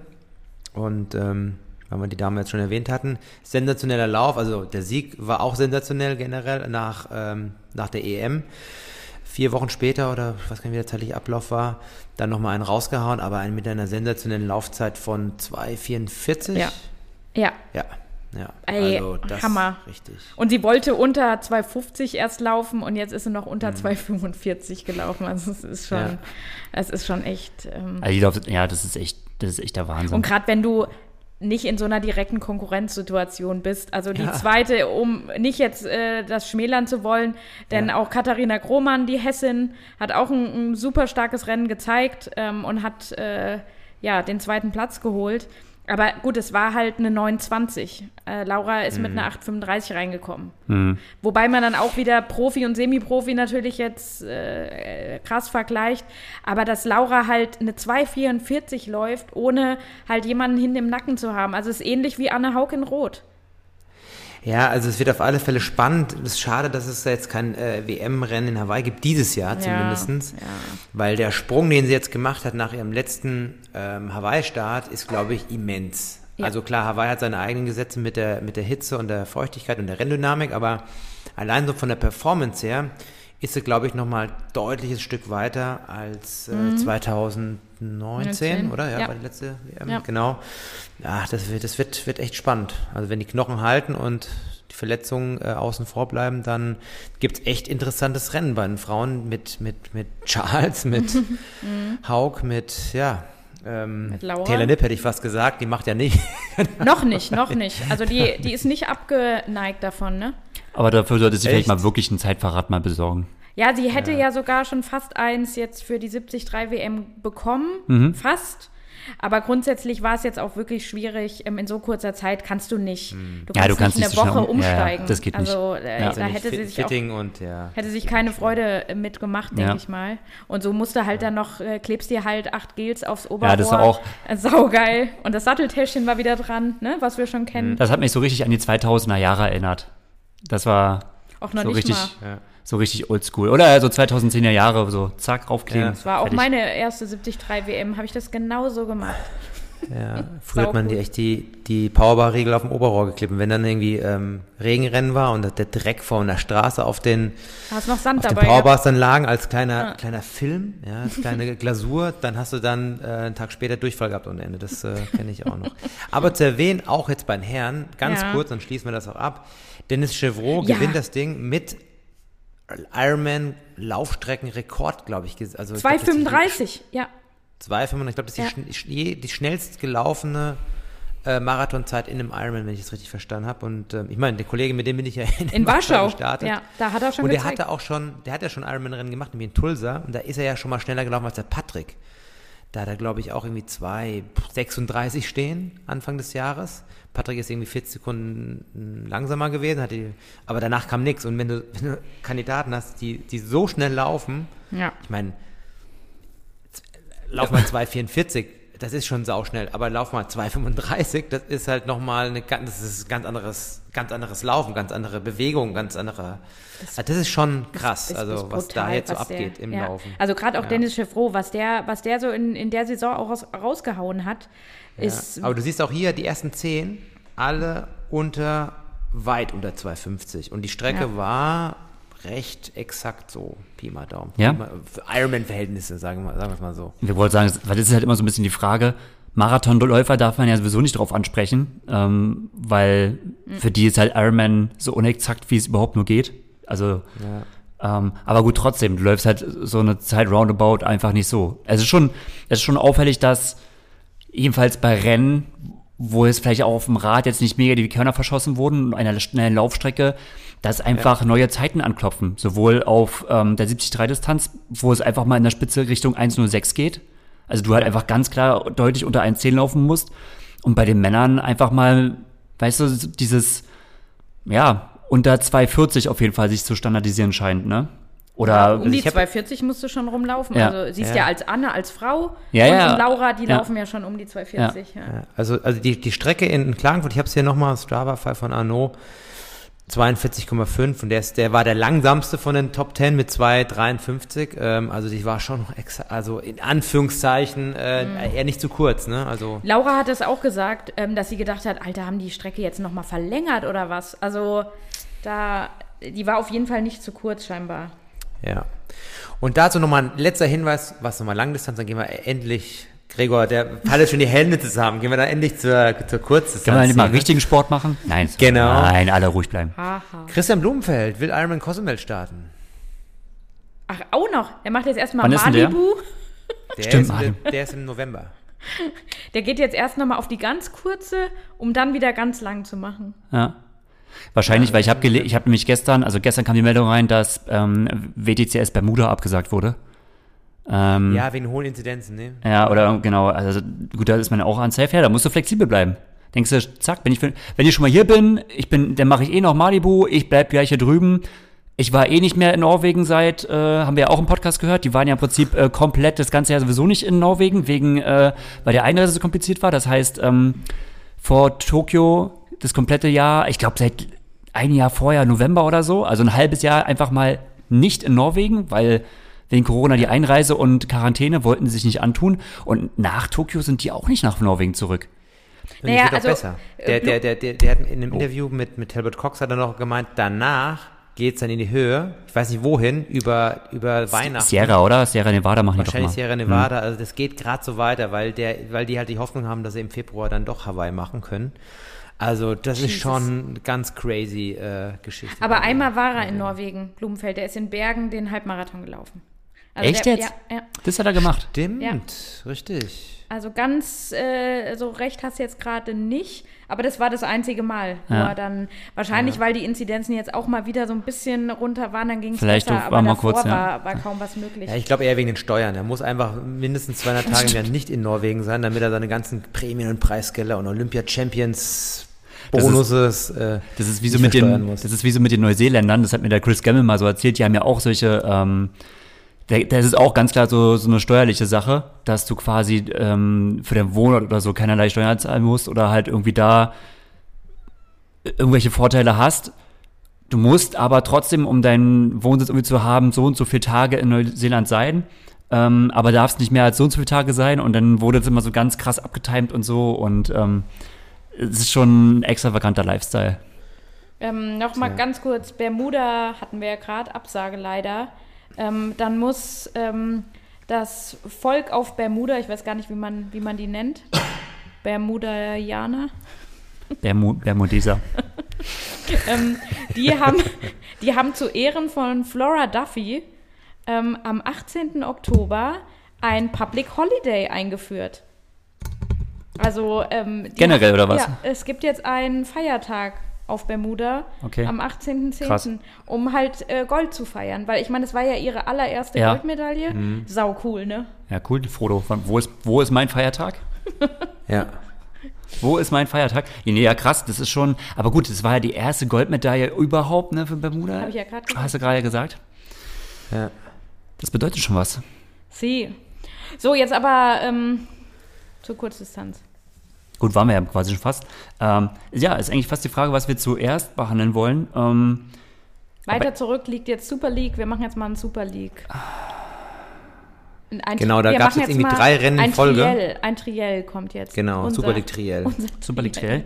Ja, also ich muss ja äh, persönlich sagen, das Format, was ich zurzeit am liebsten schaue, ist einfach Super League. Es ist irgendwie doch so die Art von Triathlon, die mir zum Zuschauen auf jeden Fall am allerbesten gefällt. Und mir gefällt auch eigentlich dieser Modus oder so ähm, dieser ein Monat Power-Modus, der notgedrungen eigentlich durch die Pandemie so stattfindet. Ne? Also klar, Super League hat natürlich generell immer so ein bisschen die Probleme, neben der ITU irgendwie in den Rennkalender zu passen. Und das haben die natürlich jetzt eigentlich relativ gu- gut geregelt, indem die halt gesagt haben, okay, wir machen eine Serie von vier Rennen äh, in London, München, jetzt war es das Wochenende, also im Prinzip vorgestern, wir nehmen am Montag auf in Jersey und das kommende Wochenende ist es in Malibu, das letzte Rennen. Das ist irgendwie cool, weil es ist eine, eine Serie, im Prinzip, es gibt eine Gesamtwertung nach den vier Rennen und du, es geht kurz und knackig, ne? Es zieht sich nicht über irgendwie Ja. mehrere Monate hin oder ein ganzes Jahr oder so, sondern du hast im Prinzip diesen einen Monat, jedes Wochenende ist Super League-Rennen. Ja, und Wobei ich das für, aus Athletensicht schon ziemlich tough finde. Das ist richtig. Ich vier, vier Rennen finde ich schon. Ich hätte, ich fände, drei hätten jetzt auch ausgereicht. Also jetzt nochmal auch Übersee, nochmal nach Malibu. Weiß ich nicht, ob das Gut, noch ja, ein bisschen too ist- much ist für alle Beteiligten. Ja. Aber gut, es werden sich schon was dabei gedacht haben. Also mir ist eine Sache, noch- muss man mal einhaken, äh, bevor wir jetzt in die Details gehen. Super League ist mir voll an mir vorbeigegangen, sorry nochmal dafür, aber ähm, eins ist mir aufgefallen, was soll denn das jetzt eigentlich mit diesen ganzen Tierlogos und diesen ganzen Teams? Es ist ja wie bei dieser Schwimmliga. Ich find's irgendwie ein bisschen, ja, Too much. ich weiß, man muss sich da irgendwie identifizieren, aber ich finde irgendwie so ein bisschen, ja, so ein bisschen kindergartenmäßig, dass man da hier, wir sind die Rhinos und wir sind die, ähm, Cheetahs. was weiß ich, Dinos, Dinosaurs, ja, und ähm, wir kämpfen jetzt, die Dinosaurier kämpfen jetzt gegen die anderen, ja, also ich weiß nicht, also was ja. soll das? Also, mir mir gefällt es auch nicht, Horst. Oder ich bin jetzt auch nicht der Riesenfan von diesen Teams. Aber es gibt ja Leute, die spricht's an. Einer sitzt vor mir oder gegenüber. Das ist, das ist klar, das ist wie in Amerika bei, den, bei, bei der NBA und so, da haben sie ja auch natürlich immer diese Maskottchen und diese Logos und ja. Identifikation mit den Tieren. Aber ich glaube, das, ich glaube, ich glaube, das mit den Tieren und den Logos, das ist halt echt so ein europäisches und so ein Ami-Ding, weißt du? Also, ähm, klar, dadurch halt, dass halt irgendwie so Chris McCormick und so und so ein äh, angloamerikanischer, australischer Einschlag einfach da so ist, ähm, ist einfach diese, diese Club- oder diese Teamgebung einfach viel mehr, wie man es so aus dem australischen oder Ami-Raum einfach so machen würde. Ich glaube, äh, ein Ami würde sich jetzt viel weniger ra- daran stören, als wir jetzt, die jetzt mit ähm, TV Waldstraße Wiesbaden oder so, mit, mit solchen supergängigen äh, Vereinsnamen aufwachsen. Ähm, Germania München. irgendwie so. Germania Ähm, München. Klar, da mag es unseres wirken. Klar, also mit der Identifikationsgeschichte gebe ich dir irgendwie recht. So, weil allein weil er so eine Franchise ist und man ist eigentlich eher gewohnt, irgendwie so seinen Heimatort oder für seinen Heimatort oder den Nachbarort zu fiebern, ist es halt irgendwie blöd zu sagen, okay, für wen bin ich jetzt? Dann ist es wahrscheinlich einfach der Athlet, mit dem du eh irgendwie bist, dann bist du auch automatisch fürs Team. Ähm, äh, ISL, Schwimmen, hat ja ungefähr so das gleiche Problem. Äh, was für das Team für viele, ich finde das Team geil. Also ich finde Teamformate generell cool. Ich finde, es ist in Super League weniger stark äh, konsequent, also genau, weniger konsequent umgesetzt. Also ISL zum Beispiel geht ja alles nur über Teamsieg. Du kannst zwar deinen MVP haben am Schluss, den, den Schwimmer, der am meisten Punkte für das Team geholt hat, aber am Ende geht es wirklich nur, welches Team hat gewonnen. So, und das ist ja in Super League jetzt nicht so. Deswegen sagen ja auch zu Recht viele äh, Zuschauer, ja, was soll eigentlich das Team-Ding? Für die Athleten ist es geil, weil einfach, wenn du in deinem Team gut bist, ähm, du nochmal extra Cash bekommst. Also ich glaube, ich glaube, der sportliche Wert, der ist jetzt noch so ein bisschen, ja, der steht ehrlicherweise auch so ein bisschen zurück, aber es ist einfach noch so ein zusätzlicher Verdienst, den, den du haben kannst. Und ähm, ich finde aber, das Teamformat stört jetzt eigentlich nicht so wirklich. Also Ja, es stört nicht, aber man braucht es halt jetzt auch nicht. Na, ich. Ja, gut, man, ja, du hast recht. Also Dadurch, dass im Prinzip noch so viel auf äh, Einzelergebnisse abgeht und jetzt eigentlich auch der, na jetzt inzwischen ist es ja ein Dreikampf, würde ich sagen. Also im Prinzip ein Dreikampf zwischen Hayden Wild, ähm, Jonathan Brownlee und ja, eigentlich ein Vierkampf. Äh, Alex hat sich ja quasi noch in Jersey da, mit äh, dazu gepackt, aber auch ein ähm, äh, Vincent Louis. Ist es geht es natürlich da um, um, um eine Gesamtwertung. Aber trotzdem finde ich, man hat ähm, den Rennen schon angemerkt, dass so eine gewisse Teamdynamik greift. Und zwar gab es mehrere Stellen, wo es darum ging, ähm, Short den Short Shoot zu sichern. Und der Short Shoot, also diese Möglichkeit, ähm, wenn man zum Beispiel an bestimmten Stellen, zum Beispiel nach dem ersten Schwimmen, der erste war, äh, der über die Linie gelaufen ist, oder der erste war, der das Radfahren beendet hat, gab immer definierte Stellen. Ähm, indem du halt die Möglichkeit hattest, einen Short Shoot bekommen. Das heißt, du durftest dann im letzten Lauf oder so äh, ku kurz abkürzen. Ähm, hat ja auch viele Gegner ähm, dieser, ja, diese extra Side Note von dem Wettkampf. Aber gerade darum habe ich so ein paar taktische Geplänke gesehen. Also zum Beispiel in, in München war das krass zu sehen, äh, wo ein Vincent Louis als äh, nach dem ersten Schwimmen als erster aus dem Wasser kam, zusammen mit Taylor Reid aus Neuseeland. Äh, Vincent Louis startet ja für die Scorpions und ähm, ist ja mit einer der, der Hauptfavoriten auch für die Einzelwertung und Taylor Reid startet für die Sharks, für die Haie und äh, ist Teamkamerad somit von Hayden Wild. Und Hayden Wild hatte London gewonnen und man hat schon gemerkt, okay, Hayden Wild hat etwas mehr Probleme in München. Also Vincent Louis war in München sehr, sehr stark, hat das Rennen ja auch gewonnen.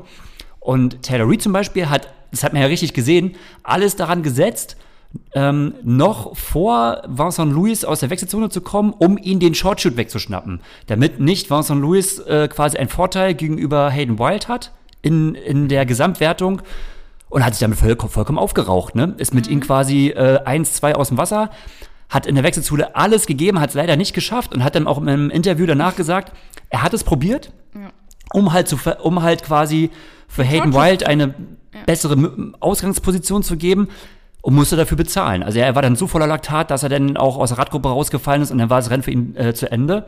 Und auch in Jersey war eine gleiche Vasco Situation. Da war es äh, nicht Vilas, ne, Vilasa hat auch Vilasa hat auch schon, der hat für die, für die Sharks und auch für Hayden Wild. Genau, hat auf dem Rad viel Tempoarbeit gemacht. Und jetzt in Jersey war es nämlich so, dass ähm, äh, Matt Hauser zusammen mit Vincent Louis auch quasi als erstes aus dem Schwimmen rauskam. Man hätte sagen können, okay, die, die beiden battlen sich auch im Short Shoot. Und Matt Hauser hat aber noch kurz gewartet, dass Vincent Louis halt als erster über die Linie läuft, damit er den Short Shoot bekommt, weil auch ganz klar war, Matt Hauser spielt keine Rolle mehr für die Einzelwertung. Aber Vincent Louis ist halt sein Teamkollege und Klar gibt er er soll, den. er soll, er soll den haben. Und ich, das ist glaube ich so eine persönliche Sache und solche kleinen taktischen Dinger im Rennen finde ich geil. Aber da muss ich sagen, finde ich auch. Und ähm, man hat ja dann schon genau gesehen, oh, um was es gerade geht. Und der, dass der, der Short Shoot ja extrem taktisch dann auch eine Rolle spielt. Aber letztendlich, ey, Super League, wie, wie lang gehen die Rennen? Maximal immer drei, 30 Minuten, 45 Minuten, also alles unter einer Stunde. Es ist eh extrem schnell, extrem kurzweilig. Was brauchst du halt noch mehr? Also das ist halt so, man hat schon so viel und teilweise, ähm, so ging es mir in London, dann hatte man ja überhaupt keine Zeit mehr. Also beim London hatten wir den Triple Mix, ne, das Ja. Triple Mix Format, Mein absolutes Lieblingsformat. was ja auch echt, was auch super cool ist. Aber dann hatte man nach dem ersten Durchgang vom Triple Mix, hatte ja Super League noch nicht mal die Zeit einzublenden, eine Tabelle. Wer, wer den ersten Durchgang äh, gewonnen hat, dann ging es schon in den nächsten. Da hast du ja noch gesagt, hä, zehn Minuten Pause? Nee, da waren nicht mehr zehn Minuten. Die Es haben kurz direkt- gemacht, ne? Ja. ja, und da, ey, da war es so schnell, dann hat ja auch kaum noch ein Zuschauer mehr durchgeblickt. Ja, Oder da, da hätte ich mir zumindest mal eine Einblendung gewünscht und es war so schnell, dass man gar nicht mehr gecheckt hat, wer hat jetzt eigentlich was hier. obwohl, wer, äh, obwohl, aber wir haben es ja zusammen gesehen, da hast du schon ein bisschen weniger, also ja, es war schon relativ gut. Also es sind du klar, kannst ruhig sagen, was du denkst, Gregor. mal, ich muss, ich muss aber schon sagen, dass die, Qua- Ich raste jetzt nicht im die Qualität der aus, Übertragung, ich muss sagen, die Qualität der Übertragung, die hat sich schon extrem gesteigert und ich finde, man kann das schon sehr, sehr gut folgen. Es ist Was halt etwas blöd ist, dass halt doch noch, es wird halt noch relativ viel rumexperimentiert. Das heißt, es finden immer noch so ein paar leichte Regeländerungen statt. Und die muss man sich erstmal jedes Mal mühsam vor jedem Rennen wieder so aus, äh, ausarbeiten. Und da musst du sagen, das machen wir oder das machst du. Ja, Aber du willst ja schon viel mehr Menschen abholen. Ja. Und, und wenn es irgendwann zu undurchsichtig wird und dann checkst du, oh ja, äh, Vasco Vilasa battelt jetzt mit dem oder Taylor Reed, das checkt aber kein anderer mehr. Außer du bist so da drin. Ja. Und das ist dann halt auch schade. Wenn du die kleinen Finessen, äh, das macht dir halt, das macht, ist für dich das Salz in der Suppe und für anderen ist es aber zu versalzen schon. aber das Ding Weil ist halt, das das Ding ist halt, warum sollte man es immer nur einfach machen? Der, der normale Zuschauer, der, der checkt dann halt, okay, der hat dann halt gewonnen, so. Ähm, der checkt dann halt vielleicht jetzt nicht irgendwelche zwischen äh, taktischen Spielchen um, um einen Shortshoot. Der wundert sich halt vielleicht so, okay, warum darf der jetzt? Aber das erklären die ja Kommentaren ja schon. Die sagen ja schon so von wegen, okay, die und Naja, die hat den. Zum Zeit hat er, manchmal haben sie überhaupt keine Zeit, das überhaupt noch zu erklären, weil dann schon wieder das nächste Format kommt. Das muss man, Okay, ja. Also, also ich muss jetzt immer reingreifen. Also Short-Tube habe ich verstanden, okay, ist, ist ein ambivalentes Verhältnis, ähm, verstehe ich Aber auch. ich gebe dir Ähm, natürlich recht, ähm, es ja. wäre schon Zeit, dass mal so ein bisschen äh, Routine einkehrt. Dass Ja. man sich an so ein paar Ja. Sachen gewöhnen kann, sich da mit so ein paar Sachen anfreunden kann. Gibt ja schon drei Und- Formate. Und äh, Super League muss auch noch daran arbeiten, also ähm, auch wenn die, das muss man wirklich sagen, ich finde die Qualität schon wirklich sehr hoch, aber ein paar Einblendungen könnten schon schneller kommen, aber das ist halt einfach eine technische Sache, also das muss man auch, auch so schnell umsetzen können. Und ähm, jetzt gab es ja auch in Jersey äh, das Drama mit äh, Georgia Taylor Brown, die halt eben gedacht hätte, sie hätte einen Shortshoot, weil sie von irgendeiner Ecke irgendwie gedacht hat, ihr wurde zugerufen, dass sie einen hätte, den Shortshoot genommen hat. Und dann wurde sie halt erstmal direkt disqualifiziert. Dann war erstmal großes Drama. Später hat man dann gesagt, naja, okay, Sie machen, hat ja den machen, machen wir lieber dann doch nicht. genommen, Sie ja. hat dann quasi die, die abgekürzten Meter nochmal wieder gut gemacht extra. Aber da muss man halt sagen, ja, okay, Leute, das müsst ihr, das müsst ihr halt auch für die Athleten viel deutlicher symbolisieren. Das muss alles ein bisschen smoother werden und so. Ja. Generell gebe ich dir schon recht, äh, es könnte ein bisschen Ruhe einkehren, so. Und das, was man jetzt hat, das hat man erstmal. Und lasst es erstmal wachsen oder sich die Zuschauer dran gewöhnen, ja. Aber tendenziell muss ich echt sagen, ähm, Super coole Formate. Ähm, ja, also uns, uns macht es total Spaß, das anzuschauen. Und Ja. die Protagonisten sind halt auch einfach mal Weltklasse. Weltklasse. Okay, aber wann, wann gibt es Final Ranking? Wann gibt es das Endstand eigentlich jetzt von den ganzen Super League-Serien? Nach Malibu. Also Ja. im Prinzip jetzt, Nach Malibu. wir nehmen ja an einem, einen äh, Montag Montag, den 20. auf. Das heißt wahrscheinlich Dienstag, der 21. September ist die Folge draußen. Und dann ist es Samstag, am nächsten Samstag, ne? Der am 25. 25. Und eigentlich, und das fand ich eigentlich schon cool, die Athleten werden, es ist, wie gesagt, auch, das muss man schon diskutieren, ähm, eine hohe körperliche Belastung für die Athleten, weil diese Rückmeldung gab es auch ähm, in Edmonton äh, bei der WCTS, wo die ja auch dieses Limited-Format gemacht haben, wo zum Beispiel Martin van Riel gesagt hat, so ein 20-Minuten-Rennen zu machen, eine Pause zu machen und dann wieder ein Rennen zu machen, ist, hat er gesagt, war für mich körperlich viel, viel härter und viel, viel verletzungsanfälliger gefühlt, als einfach quasi diese längere Distanz ähm, durch diese Rennen zu bestreiten. Also es ist schon physisch schon eine extrem hohe Beanspruchung, unter der die Athleten einfach stehen. Plus halt, dass, ja, teilweise sind die Kurse, ähm, die, äh, ja, das ist, sind die Rennkurse sehr, sehr eng. Also es gab ja jetzt auch in der Wechselzone ein paar Stürze, die werden natürlich von Super League auch immer in der Kompetition immer Gefeiert? gefeiert und wird ein Spektakel draus gemacht. Ähm, liegt einfach daran, weil einfach nicht mehr als zwei nebeneinander da in die Wechselzone fahren können und es ist einfach super Ja. wichtig ist, um jede Position zu kämpfen. Ähm, oder auch eine Georgia Taylor Brown, die quasi ja gegen diesen einen Poller gefahren ist. Es war langsam, es ist nichts passiert. Aber auch da habe ich mir gedacht, so, naja klar, es war so ein schwarzer Teppich, diese schwarzen Dreieckspoller, die sieht man schlecht, du guckst mal kurz nach unten.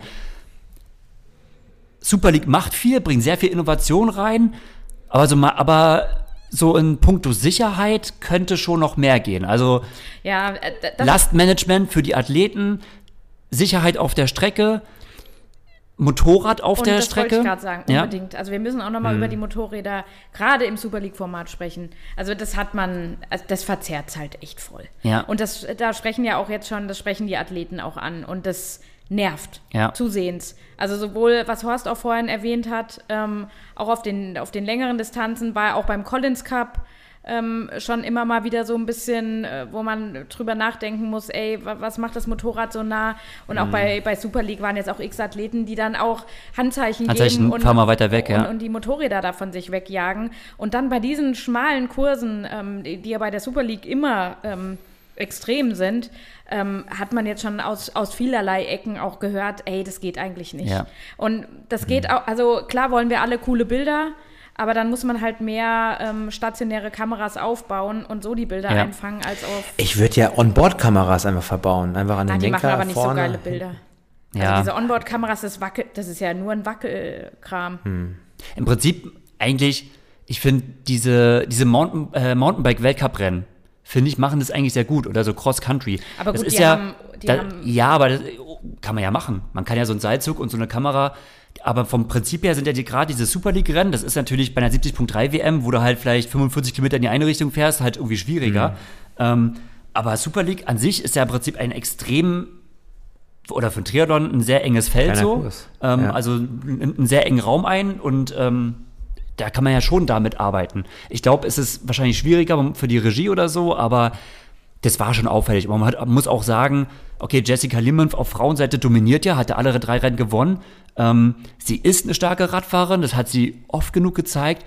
Aber es ist sowohl bei ihr so, dass sie alleine immer wegfährt und auch die ersten Männer, die fahren eigentlich auf dem Rad immer weg, wo man sagen kann, ja klar, die haben natürlich zum einen was drauf, aber zum anderen ist, glaube ich, einfach der Vorteil durch das Motorrad, gerade bei diesen, das ist ein richtig enger Kurs, auch durch die Abzäunung richtig eng abgesteckt, das ist eigentlich schon eine Rennverfälschung, Verfälschung, das muss man, mhm. kann man nicht anders sagen. Und das muss anders gehandhabt werden, ja. Mhm. Ganz klar. Ähm, jetzt nochmal eine Sache zu dem vergangenen Rennen Jersey. Also mhm. das Enduro-Format war dort. Und äh, eigentlich brauchen wir über so viel jetzt im Rennen jetzt noch, nicht nochmal auf die Einzelheiten eingehen, aber der Zielsprint war echt legendär mal wieder. Seit, äh, ja. seit langer Zeit mal wieder sowas Geiles gesehen. Also Hayden Wild war in der letzten Laufrunde oder war schon in Führung und sah zu gewisser Weise schon so ein bisschen wie der, äh, Sieg, der nicht der sichere Sieger, aber vielleicht der Sieger aus. Und dann kam aber hinten nochmal ähm, Alex Yee mit äh, Jonathan Brownlee im Schlepptau ja. ähm, auf und kam immer näher, immer näher und man hat nur so gemerkt, oh fuck, ja, die, die überrollen den jetzt doch noch, was sie letztendlich auch haben. Und dann gab es echt einen ultra krassen Zielsprint, äh, Johnny gegen Alex. Ey, und wo, wo Alexi dann so ganz kurz die Nase vorn hatte, oh, das war mega geil. Das waren so, das sind wieder so auch Momente, hm. ja, davon lebt auch Super League. Super League lebt ja. auch davon, dass du halt wirklich immer die, äh, die Momente, wo du halt wirklich immer sagen musst, okay, jetzt muss ich nochmal investieren und es reicht jetzt gerade nicht, irgendwie im Windschatten mal kurz mitzufahren, sondern ich muss jetzt nochmal nach vorne gehen und die Attacke setzen. Die sind so hoch und Athleten, die das gut können. Und Hayden Wild kann das, also ich finde ihn, wenn er auch gerade Super League raced, so geil. Ja. Also er macht so viele geile, coole Aktionen ja. und liest auch das Rennen gut, wenn er merkt jetzt, in, ähm, er hat ja, äh, Vincent Louis ist ja als Führender nach Jersey reingegangen und dann hat, hat er im Prinzip einen schweren Lauf gehabt, hing dann zurück, dann hat er im Schwimmen im dritten Schwimmen irre Zeit gut gemacht. Mega krass. Irre. Gut, ja. Also muss auch sagen, die Schwimmleistung in Super League zählt halt richtig krass. In meiner, also in meinen Augen ist es auch das ehrlichste Triathlon-Format. Also ich glaube, ich kenne kein anderes Format, wo die drei Disziplinen wirklich, also du kannst als guter Schwimmer einfach mal wirklich mhm. richtig viel raushauen. Also das ist einfach so. Ja. Sie, sieht man bei Jessica Learmonth, ja. Sieht man bei äh, Jessica Learmonth. Ähm, und Hayden Wild kann auch so Situationen lesen. Er sieht so, er kommt jetzt so ein bisschen ran, ich muss jetzt die Attacke setzen. Und das sind so, das ist so bewundernswert, weil das geht auch so schnell hintereinander weg irgendwie und dann die Situation äh, irgendwie so zu checken und dann da zu reagieren, ist schon krass. Ja. Insofern bin ich jetzt extrem gespannt auf Malibu, ähm, äh, was herauskommt. Frauen ist ja relativ eindeutig. Jessica Lee Mimf hat alle drei Rennen bisher gewonnen. Wird es auch, denk mal, wenn da nichts Großes passiert, locker machen. Jordan Taylor Brown auf zwei, war alle, alle anderen Rennen Zweite, also die beiden Brits. Generell die Brits. Vicky Holland ist auf drei, Beth Potter ist auf vier und Katie Seferis ist die erste Amerikanerin, die erste Nicht-Britin auf Platz fünf. Ähm, ja, dann kommt schon Taylor Spivey, Sophie Coldwell auf sieben. Also die Britinnen sind, ja gut, das haben wir ja schon öfters ein paar Mal gesagt, die sind einfach das Maß der Dinge. Ja. Und auch ein Johnny Brownlee ist einfach eigentlich wieder zurück. Hat kein Rennen gewonnen bisher. In London Dritter, Aber aber, führt, oder? führt insgesamt. Ja, weil starke Auftritte auch immer. Also Ja. muss man echt ja. Ja, der ist wieder, der ist wieder fresh auf jeden Fall. Äh, vor Hayden, vor Alex D und Vincent Lewis bin ich auch extrem gespannt. Der jetzt in Jersey echt geschwächelt hat, ja. Ich bin echt mal gespannt, was, was, was Brownlee eigentlich noch macht. Ich meine, äh, Olympia ist jetzt abgehakt für ihn, das Thema. Hat auch Ja. seinen Rücktritt von Ja. diesem Olympia-Zyklus äh, angekündigt und macht jetzt einen auf äh, Super League-Profi oder, oder will er auch auf die längeren Ah, ich denke mal, über kurz oder lang führt schon auf die längere Der, wird, Distanzen. der wollte schon länger. Der ja. will auch schon länger. Aber der hat sich natürlich jetzt erstmal, macht ja auch Sinn, nochmal für Super League verpflichtet, die vier Rennen. Ja. Die Es ist die, ich bin mal gespannt und oder ich vermute mal, er wird auf jeden Fall erstmal so versuchen, zweigleisig zu fahren. Ich glaube schon, dass er nächstes Jahr auf jeden Fall nochmal Super League startet. Ich kann es mir schon vorstellen, weil ich glaube, das macht ihm extrem viel Bock. Er wird aber auch ein paar 73-Rennen probieren. Und das ist schon, ja, das ist ein Spagat. Ich glaube, der ist machbar, aber es ist ein Spagat. Ja. Was interessant ist, sein Bruder Alistair ist ja jetzt vorletzte Woche bei dem Badland, Badland. äh, Gravel-Rennen gefahren. Und ich hatte hier mit unserem äh, Kaffee. Sebastian äh, Breuer, Roster, ja. Sebastian, der war ja auch dort, ja. Hat er auch geführt, ja. Der war richtig stark, hey. Ja. Ja, bis in die Biene erwischt hat und dann war es dann war Schluss mit lustig, Oh. aber so ist er jetzt halt allergisch dagegen. Wie auch immer, er meinte nur, dass der halt Ja, der ist so krass Brownie attackiert, halt auch ne? Unkontrolliert attackiert, äh, als gäbe es keinen Morgen mehr. Also richtig. Und vor allen Dingen äh, äh, also, gleich am Anfang. Also Ja. das, das, das dauert ja schon so ein bisschen, bis du äh, Transiberika da gemacht hast. Und Ja. Johnny ist wohl, äh, Johnny sag ich schon, Alistair ist wohl gestartet und die sind ja die ersten, die ersten zwei, drei Rennstunden irgendwie ähm, richtig krass äh, Wattschnitte auch gefahren, ne? Und dann kam es aber für einige wohl, da war es ja auch super heiß wohl, dann kam so für einige so der Hitzeschlag oder dann noch eine Biene dazu und sowas. Schade, dass äh, er ja rausgehen musste. Ähm, Aber Brownie ist ja noch auf, auf glaube ich, Top Sieben Top ist er. oder so rein. Sieb, siebter ist Ja. er geworden. Und ich habe jetzt auch nur ähm, über so Paul Voss auch gehört, von den Mhm. von, seine Erlebnisse von den, von den Badlands. Und ich meine, was ist halt Paul Voss ähm, als in seiner aktiven Zeit als Radfahrer, als Radprofi alles schon gefahren? Also der hat, Mhm. der hat halt auch schon so richtig auf dem Rad gelitten, aber der meinte so, ey, das macht er nicht nochmal. Das wäre das Schlimmste, das wäre das Krasseste gewesen, was er jemals gemacht hat. Und krass, ne? Ähm, für, für, für die Hörer nochmal, das war so eine Art Gravel-Rennen über, ich glaube, über 700 Kilometer. Man konnte sich dann das selber einteilen, also es war auch unsupported, also ohne jeglichen Hilfe von außen. Und du konntest ja auch deine Pausen selber einteilen. Das heißt, jeder oder ob du schläfst oder nicht schläfst, kannst du Genau, sagen. und das ja. war die Herausforderung schlussendlich da hinten in Granada bei Hitze. Sah aus wie, wie, wie eine Sahara. Spektakuläre Bilder auf jeden Fall. Also ich hätte, ich hätte auch mal Bock, sowas zu machen, aber nicht über 700 Kilometer. Boah, aber das ist zu krass, ne? Und das, das war äh, Alistairs erstes äh, Gravel Race, also und dann gleich unsupported über 700 Kilometer und wie viel tausend Höhenmeter. Und, Ja, und letzte Woche hat er schon wieder eins gemacht, und jetzt, hat er gewonnen. irgendwie. ja, ich wollte gerade sagen, und jetzt sieht man ihn schon wieder. Also er hat scheinbar auch Spaß Gefallen daran gefunden. Profi, ich sehe schon, ja, ja, das, das, das geht mit der Achillessehne besser. Das, ja, das ist dann doch verträglicher, wenn, wenn das Laufen fehlt, ja. Mal, wir werden es weiter, wir werden es weiter aufmerksam beobachten. Ne? Ja. Jetzt kommen wir noch mal auf. Wir müssen aber, weil ich habe echt schon ein schlechtes Gewissen. Ich meine, wir haben jetzt anderthalb Stunden Podcast und nach anderthalb Stunden, wo wahrscheinlich schon viele aufhören zu hören, äh, ja, ich sag mal, müssen wir nochmal ein großes Highlight berichten. Also ich weiß, ich kann mich an keinen äh, WTCS-Rennen erinnern, in dem äh, Deutschland bei Frauen und Männern Platz 1 gemacht hat und dann auch noch das ähm, Mixed Relay am nächsten Tag gewonnen hat. Also ähm, 100% Ausbeute. 100% Ausbeute. Der totale Sieg. wird Der man total. fast Wann hat man das schon mal erlebt? Ja. Ähm, WCTS Hamburg, der Einstieg in die Saison 2022. Also Hamburg findet zwar in diesem Jahr statt, aber gilt für die WM-Wertung nächstes Jahr 2022.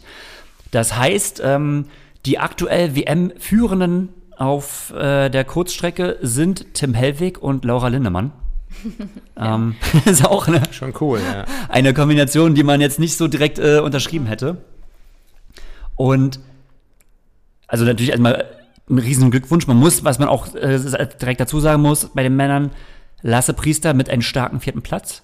Damit hat er seine Leistung äh, vom, äh, von der Woche vorher, äh, den Weltcup-Sieg in Karlsbad bestätigt, in Kalohivari. Da müssen wir auch schon mal Okay. äh, beglückwünschen. Das Ja. war auch schon ein äh, hammergeiles Ja. Rennen, das wir natürlich auch oder ich live verfolgt haben. also ähm, da war, da war, hat Lasse Priester halt schon mal wieder gezeigt, was, was einfach in ihm steckt, was er eine, gerade eine Laufstärke hat. Ja. Fantastisch. Wieder, die hat ja immer, also Hat er Lasse, wieder gefunden nach Lasse Priester, also ich kenne ihn ja eigentlich ja nur als at verletzten Athleten, sag ich mal. ähm, also es ist ja, es ist ja leider so. Und jetzt mal überlegen, also ich kenne ihn noch aus, aus aktiven Zeiten, wie lange dieser junge Mann mit Verletzungsproblemen, also auch darum gekämpft hat, wieder zurückzukommen. Ja. Also es ist aus meiner Sicht schon fast unbegreiflich. Totgesagte leben länger, sagt man. Wahnsinn, ne? Und genau so ist es. Und man gönnt ihm das einfach so, so sehr. Das kann ich gar nicht in Worte fassen. Also, gerade wenn man auch die Person dann kennt persönlich und er ist so ein sympathischer, cooler Typ. Ähm, oh, das ist ähm, schade, dass er jetzt nicht äh, noch auf dem Podium mitstand, aber letztendlich, ähm, das ist schon wieder ganz Jammern auf dem allerhöchsten Niveau, denn mein Gott, ey, der vierte Platz wird ihm auch so viel bedeuten, äh, unglaublich. Und gerade nach der Woche, äh, wo er in Karlsbad seinen ersten ähm, Weltcupsieg ähm, einlaufen konnte. Ja. Ähm, ganz kurz, um das so mal abzurunden, also ich will jetzt nicht alle vorlesen, aber bei den Frauen habe ich gesagt, Laura Lindmann hat gewonnen. Äh, Marlene Gomez-Istinger auf Platz 6 muss man auch erwähnen. So, wir sind jetzt in der, wir sind jetzt einfach mal in dieser Situation, wo wir eigentlich nur noch so die Top 10 Ergebnisse vorlesen müssen. Oder die ähm, Deutschen. die deutschen Top 10 Ergebnisse. Ja, und Ähm. Annabel Knoll mit äh, dem elften Rang auch nicht zu vergessen, die Ja. die Woche vorher ähm, ihre Super League-Premiere in München hatte und sich auch super gut verkauft hat. Und das steckt Ja. nach der langen Saison und auch mit ihr mit der Reise äh, nach Tokio ähm, natürlich auch äh, noch absolut in den Knochen. Die ist jetzt auch mal froh, erstmal Saisonpause zu haben. Aber die hat jetzt auch nochmal einen elften Platz gemacht. Ja. Ja, Willst du, also willst du, okay, also Nina Eimer, Nina Eimer auf 16, Lisa Tertsch auf 17. Lisa Tertsch, eigentlich ist ja mal so, die, was sagt man, die, sagt man, die äh, äh, Kronprinzessin, also nach Laura Lindemann, sag ich mal, hat gerade so ein bisschen äh, mit der Form zu kämpfen, würde ich sagen. Annika Koch auf äh, 20 bei den Frauen. Ähm, wobei man sagen muss, 46 Frauen ins Ziel bei den Männern. Ähm, 13. Platz, ja, solide Lasse Lürs, ähm, Jonas Breininger auf 15. 15, Und es war auch genau. sein, sein bestes WTCS-Resultat. Das muss man, Ja. darf man jetzt auch nicht so vergessen, ne? In der Top 15 Ja. ist schon viel wert. Gut, man muss natürlich auch sagen, dass äh, die Weltelite in dem Sinne Das hätte ich gleich noch gesagt, also nachdem ich okay. über mal die Dinger durchgegangen bin. Klar, Simon Henselt auf 24, äh, Jonas Schomburg und Valentin Werns auf 26, 27 werden ein bisschen enttäuscht sein. Äh, Johannes Vogel auf 34, genau. Ähm, also ohne das ganze Ergebnis schmälern zu wollen, ähm, also gerade Tim Hellwig, haben wir ja schon auch ein paar Mal gesagt, hat er sich ja, mega entwickelt und knüpft ja auf jeden Fall mit Vize U U23 Weltmeister. Genau, Vize U23 Also, Weltmeister. Ähm, ich weiß jetzt auch gar nicht jetzt von den Weltcup-Ergebnissen, aber gut, ist jetzt auch egal. Ähm, zeigt einfach, ähm, dass er ein Mann ist. Er ist ja auch, ist auch der aktuelle deutsche Meister. Ja, Ja, ja. genau. Ähm, also er zeigt einfach, er, welche Entwicklung er jetzt gemacht hat, auch gerade über äh, die Corona-Pandemie und ähm, ja, setzt das gerade so richtig um. Und er war auch schon in, in Montreal bei einem sehr gut besetzten WTCS-Rennen. Darf man nicht vergessen, war er 13. Stimmt, genau. Also, Und genau, das ist, äh, aber das ist eine richtig gute Überleitung, wenn, also, ich möchte ja nur die Leute mal davor bewahren oder vielleicht auch die Athleten davor bewahren, dass jetzt, dass jetzt so Erwartungen hochkommen von wegen, das geht jetzt so weiter. Oh, jetzt ist der Knoten geplatzt, jetzt kommen aber die Medaillen reingeputzelt, noch und nöcher. Ähm, weil das muss man halt schon, um das Ganze objektiv zu betrachten, das wissen die Athleten ja selbst, ähm, es haben natürlich aufgrund von der Super League eine ganze Menge gefehlt. Ähm, ich habe ja die ganze Zeit immer versucht, irgendwie verzweifelt herauszufinden oder die, äh, die Ergebnisliste von 2021 zu finden, aber die Seite streikt einfach. Also ich weiß jetzt nicht genau, was Jonas Schomburg geworden ist, aber ich glaube, er war so am Ende 18. Ah, oder ja. 18. der Serie und hatte jetzt in dem Rennen die Startnummer 3. Allein das macht ja schon deutlich, wie viele jetzt so in diesem Rennen einfach gefehlt haben. Und dementsprechend gut ausgefallen ist natürlich das Rennen für die Deutschen, die natürlich mit Top-Besetzung am Start waren. Ähm, was Aber- die Einzelleistung auf keinen Fall schmälern soll. Die haben alle im Prinzip ihre Performance abgerufen. Und es zeigt trotzdem, wir haben ja schon öfters, oder ich habe schon öfters jetzt auch jetzt diese Saison gesagt, das DTU-Team zeigt, zumindest schon mal, dass man auf Weltcup-Niveau dabei ist und Siege einfach stellen kann. Das hat Marlene Gomez Islinger ähm, gezeigt, das hat jetzt im Prinzip ähm, äh, Lisa Tertsch gezeigt, das hat ein äh, Lasse ähm, Priester gezeigt. Also wir haben jetzt schon echt ein paar Kandidaten, die jetzt einfach wirklich im Weltcup siegen können. Ein Tim Hellwig kann das auch. Und ein Lasse Lewis haben das ja schon früher gezeigt. So, also inzwischen kommt jetzt echt auch eine gewisse Basis, eine gewisse Breite an, die das Potenzial hat, doch regelmäßig einfach mal die Top 15 in der WTCS anzugreifen. So. Und das ist schon mal einfach eine richtig gute Voraussetzung, wo ich auch mal sagen, Perspektive ähm, Paris 2024, weil du brauchst einfach diese Basis. Ja, und man kann auch gerade darauf jetzt richtig aufbauen. Ja. Und es ist halt auch nochmal, also ähm, deshalb sagte ich, okay, die, die Weltelite war jetzt vielleicht nicht unbedingt da, aber die Leistung wird damit auf keinen Fall geschmälert, weil man, du weißt ja selbst, Gregor, wie es ist, ähm, in Hamburg zu starten. Also äh, alle deutschen Athleten stehen ja dann nochmal mehr unter Druck. Und dann Ja. auch zu zeigen, und dann halt, wie man so sagt, äh, so executen. Und das haben sie ja wirklich absolut krass, ge absolut gemacht, ne? Und ähm, au- aus so Siegen, die man da jetzt auch feiert, da kann man einfach nur ähm, in Zukunft so viel Positives ähm, mitnehmen für die, für die nächsten Jahre. Und letztendlich, ähm, wer fragt nächstes Jahr noch, wer genau in Hamburg am Start war? Also das sind WTCS-Winner, die sind Ja. Sieger und für immer, ne? Also und das ist einfach äh, jedem zu gönnen, der es geschafft hat und das ist Produkt von wirklich harter, harter Leistung. Ja. Ähm, und in, da, da muss man auch noch mal Tim Hellweg nennen und im Hintergrund der Coach Christian Weimer, der über Jahre wirklich beste Stützpunktarbeit in Saarbrücken leistet. Ähm, und ähm, da sind Athlet und Coach beide auch ähm, zu nennen und da freut man sich äh, sehr, das zu sehen. Ja.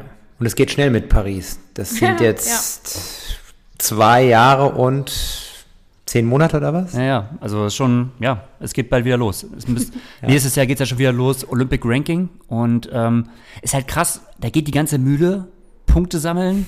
Wieder ne? von vorne. Dann geht es wieder von vorne los. Ja, ist schon umso erstaunlicher, dass so viele Athleten jetzt nach Olympia, ähm, eine, eine Flora Duffy ist ja fast die einzige Athletin, die halt im Prinzip so Einladungen wie halt so Ironman 73 oder vollen WM absagt. Ansonsten starten die Athleten ja durch mit Super League oder 73 WM oder whatever. Also das ist schon echt, was die sich aufhalten. Schon krass. Ähm, genau, äh, Podiumvervollständigung. Den zweiten kann ich eigentlich mal richtig aussprechen. Den, Der, der im im Zielsprint, der sag doch einfach Paul, Gregor. George, wie sagt man, George Gorgentum, Gorgentum, Görgentum, Görgentum, keine Ahnung. George Greg. Da muss ich mich informieren. War sein erstes WTCS-Rennen, ist auch ein guter Einstand, erstes WTCS-Rennen und äh, Platz zwei. Ähm, Leo Berger wird der, auf drei wird der Favorit gewesen sein, hat auch selbst gesagt, er ist enttäuscht, aber gut. Ähm, kann Das, das zeigt jetzt, wollte ich auch damit so sagen, eben im entscheidenden Moment dann wirklich auch da zu sein und dann abzuliefern, ne? Also Ja. gerade wenn du auf dem Blatt Papier vorne stehst, wie, wie Leo Berger auf alle Fälle, ähm, ja, ist trotzdem nicht so einfach. ja. genau. Jo. Dann können wir mal die Akte jetzt schließen, dieses Podcasts, oder? Ja. Das war ja richtiges Langdistanz-Format jetzt in so unserem Podcast, was die Länge angeht. Ist immer das, womit man anfängt, ne? weil man sich dann auch so festquatscht und äh, ich habe so ein bisschen, ich habe so ein bisschen schlechtes Gewissen, weil eigentlich gerade nach diesem historischen Tag wir das so in zehn Minuten abgehandelt haben. Andererseits kann man das ja auch einfach mal so stehen lassen. Also, ne? Wir lassen einfach mal so stehen. Tim Hellwig, Laura Lindemann gehen als WM-Führende in die, in die 2022er Saison. Ähm, Deutschland ist auf der Kurzdistanz Weltspitze, im Gegensatz zur Langdistanz gerade. Im Gegensatz zur 73-Distanz. Ah, dass ich diesen Spieß mal umdrehen kann, Wahnsinn. Und äh, genau, damit äh, verabschieden, wir, äh, verabschieden wir uns aus dieser Folge. Abscheuen wir. Und genau, wenn wir uns wieder hören, dann wird, werden, sind da schon die nächsten Wieder 100 Rennen. 100 Rennen passiert und reingeschoben. Insofern, Ja, es dünnt sich aus, glaube ich. Wird nicht mehr so viel werden. glaub ich, Ja. alles klar, hoffen wir es mal. Puh, wird hart. Gut. Macht es gut. Vielen Dank fürs Zuhören. Bis zum nächsten Mal. Bis dann. Ciao, ciao. Tschüss.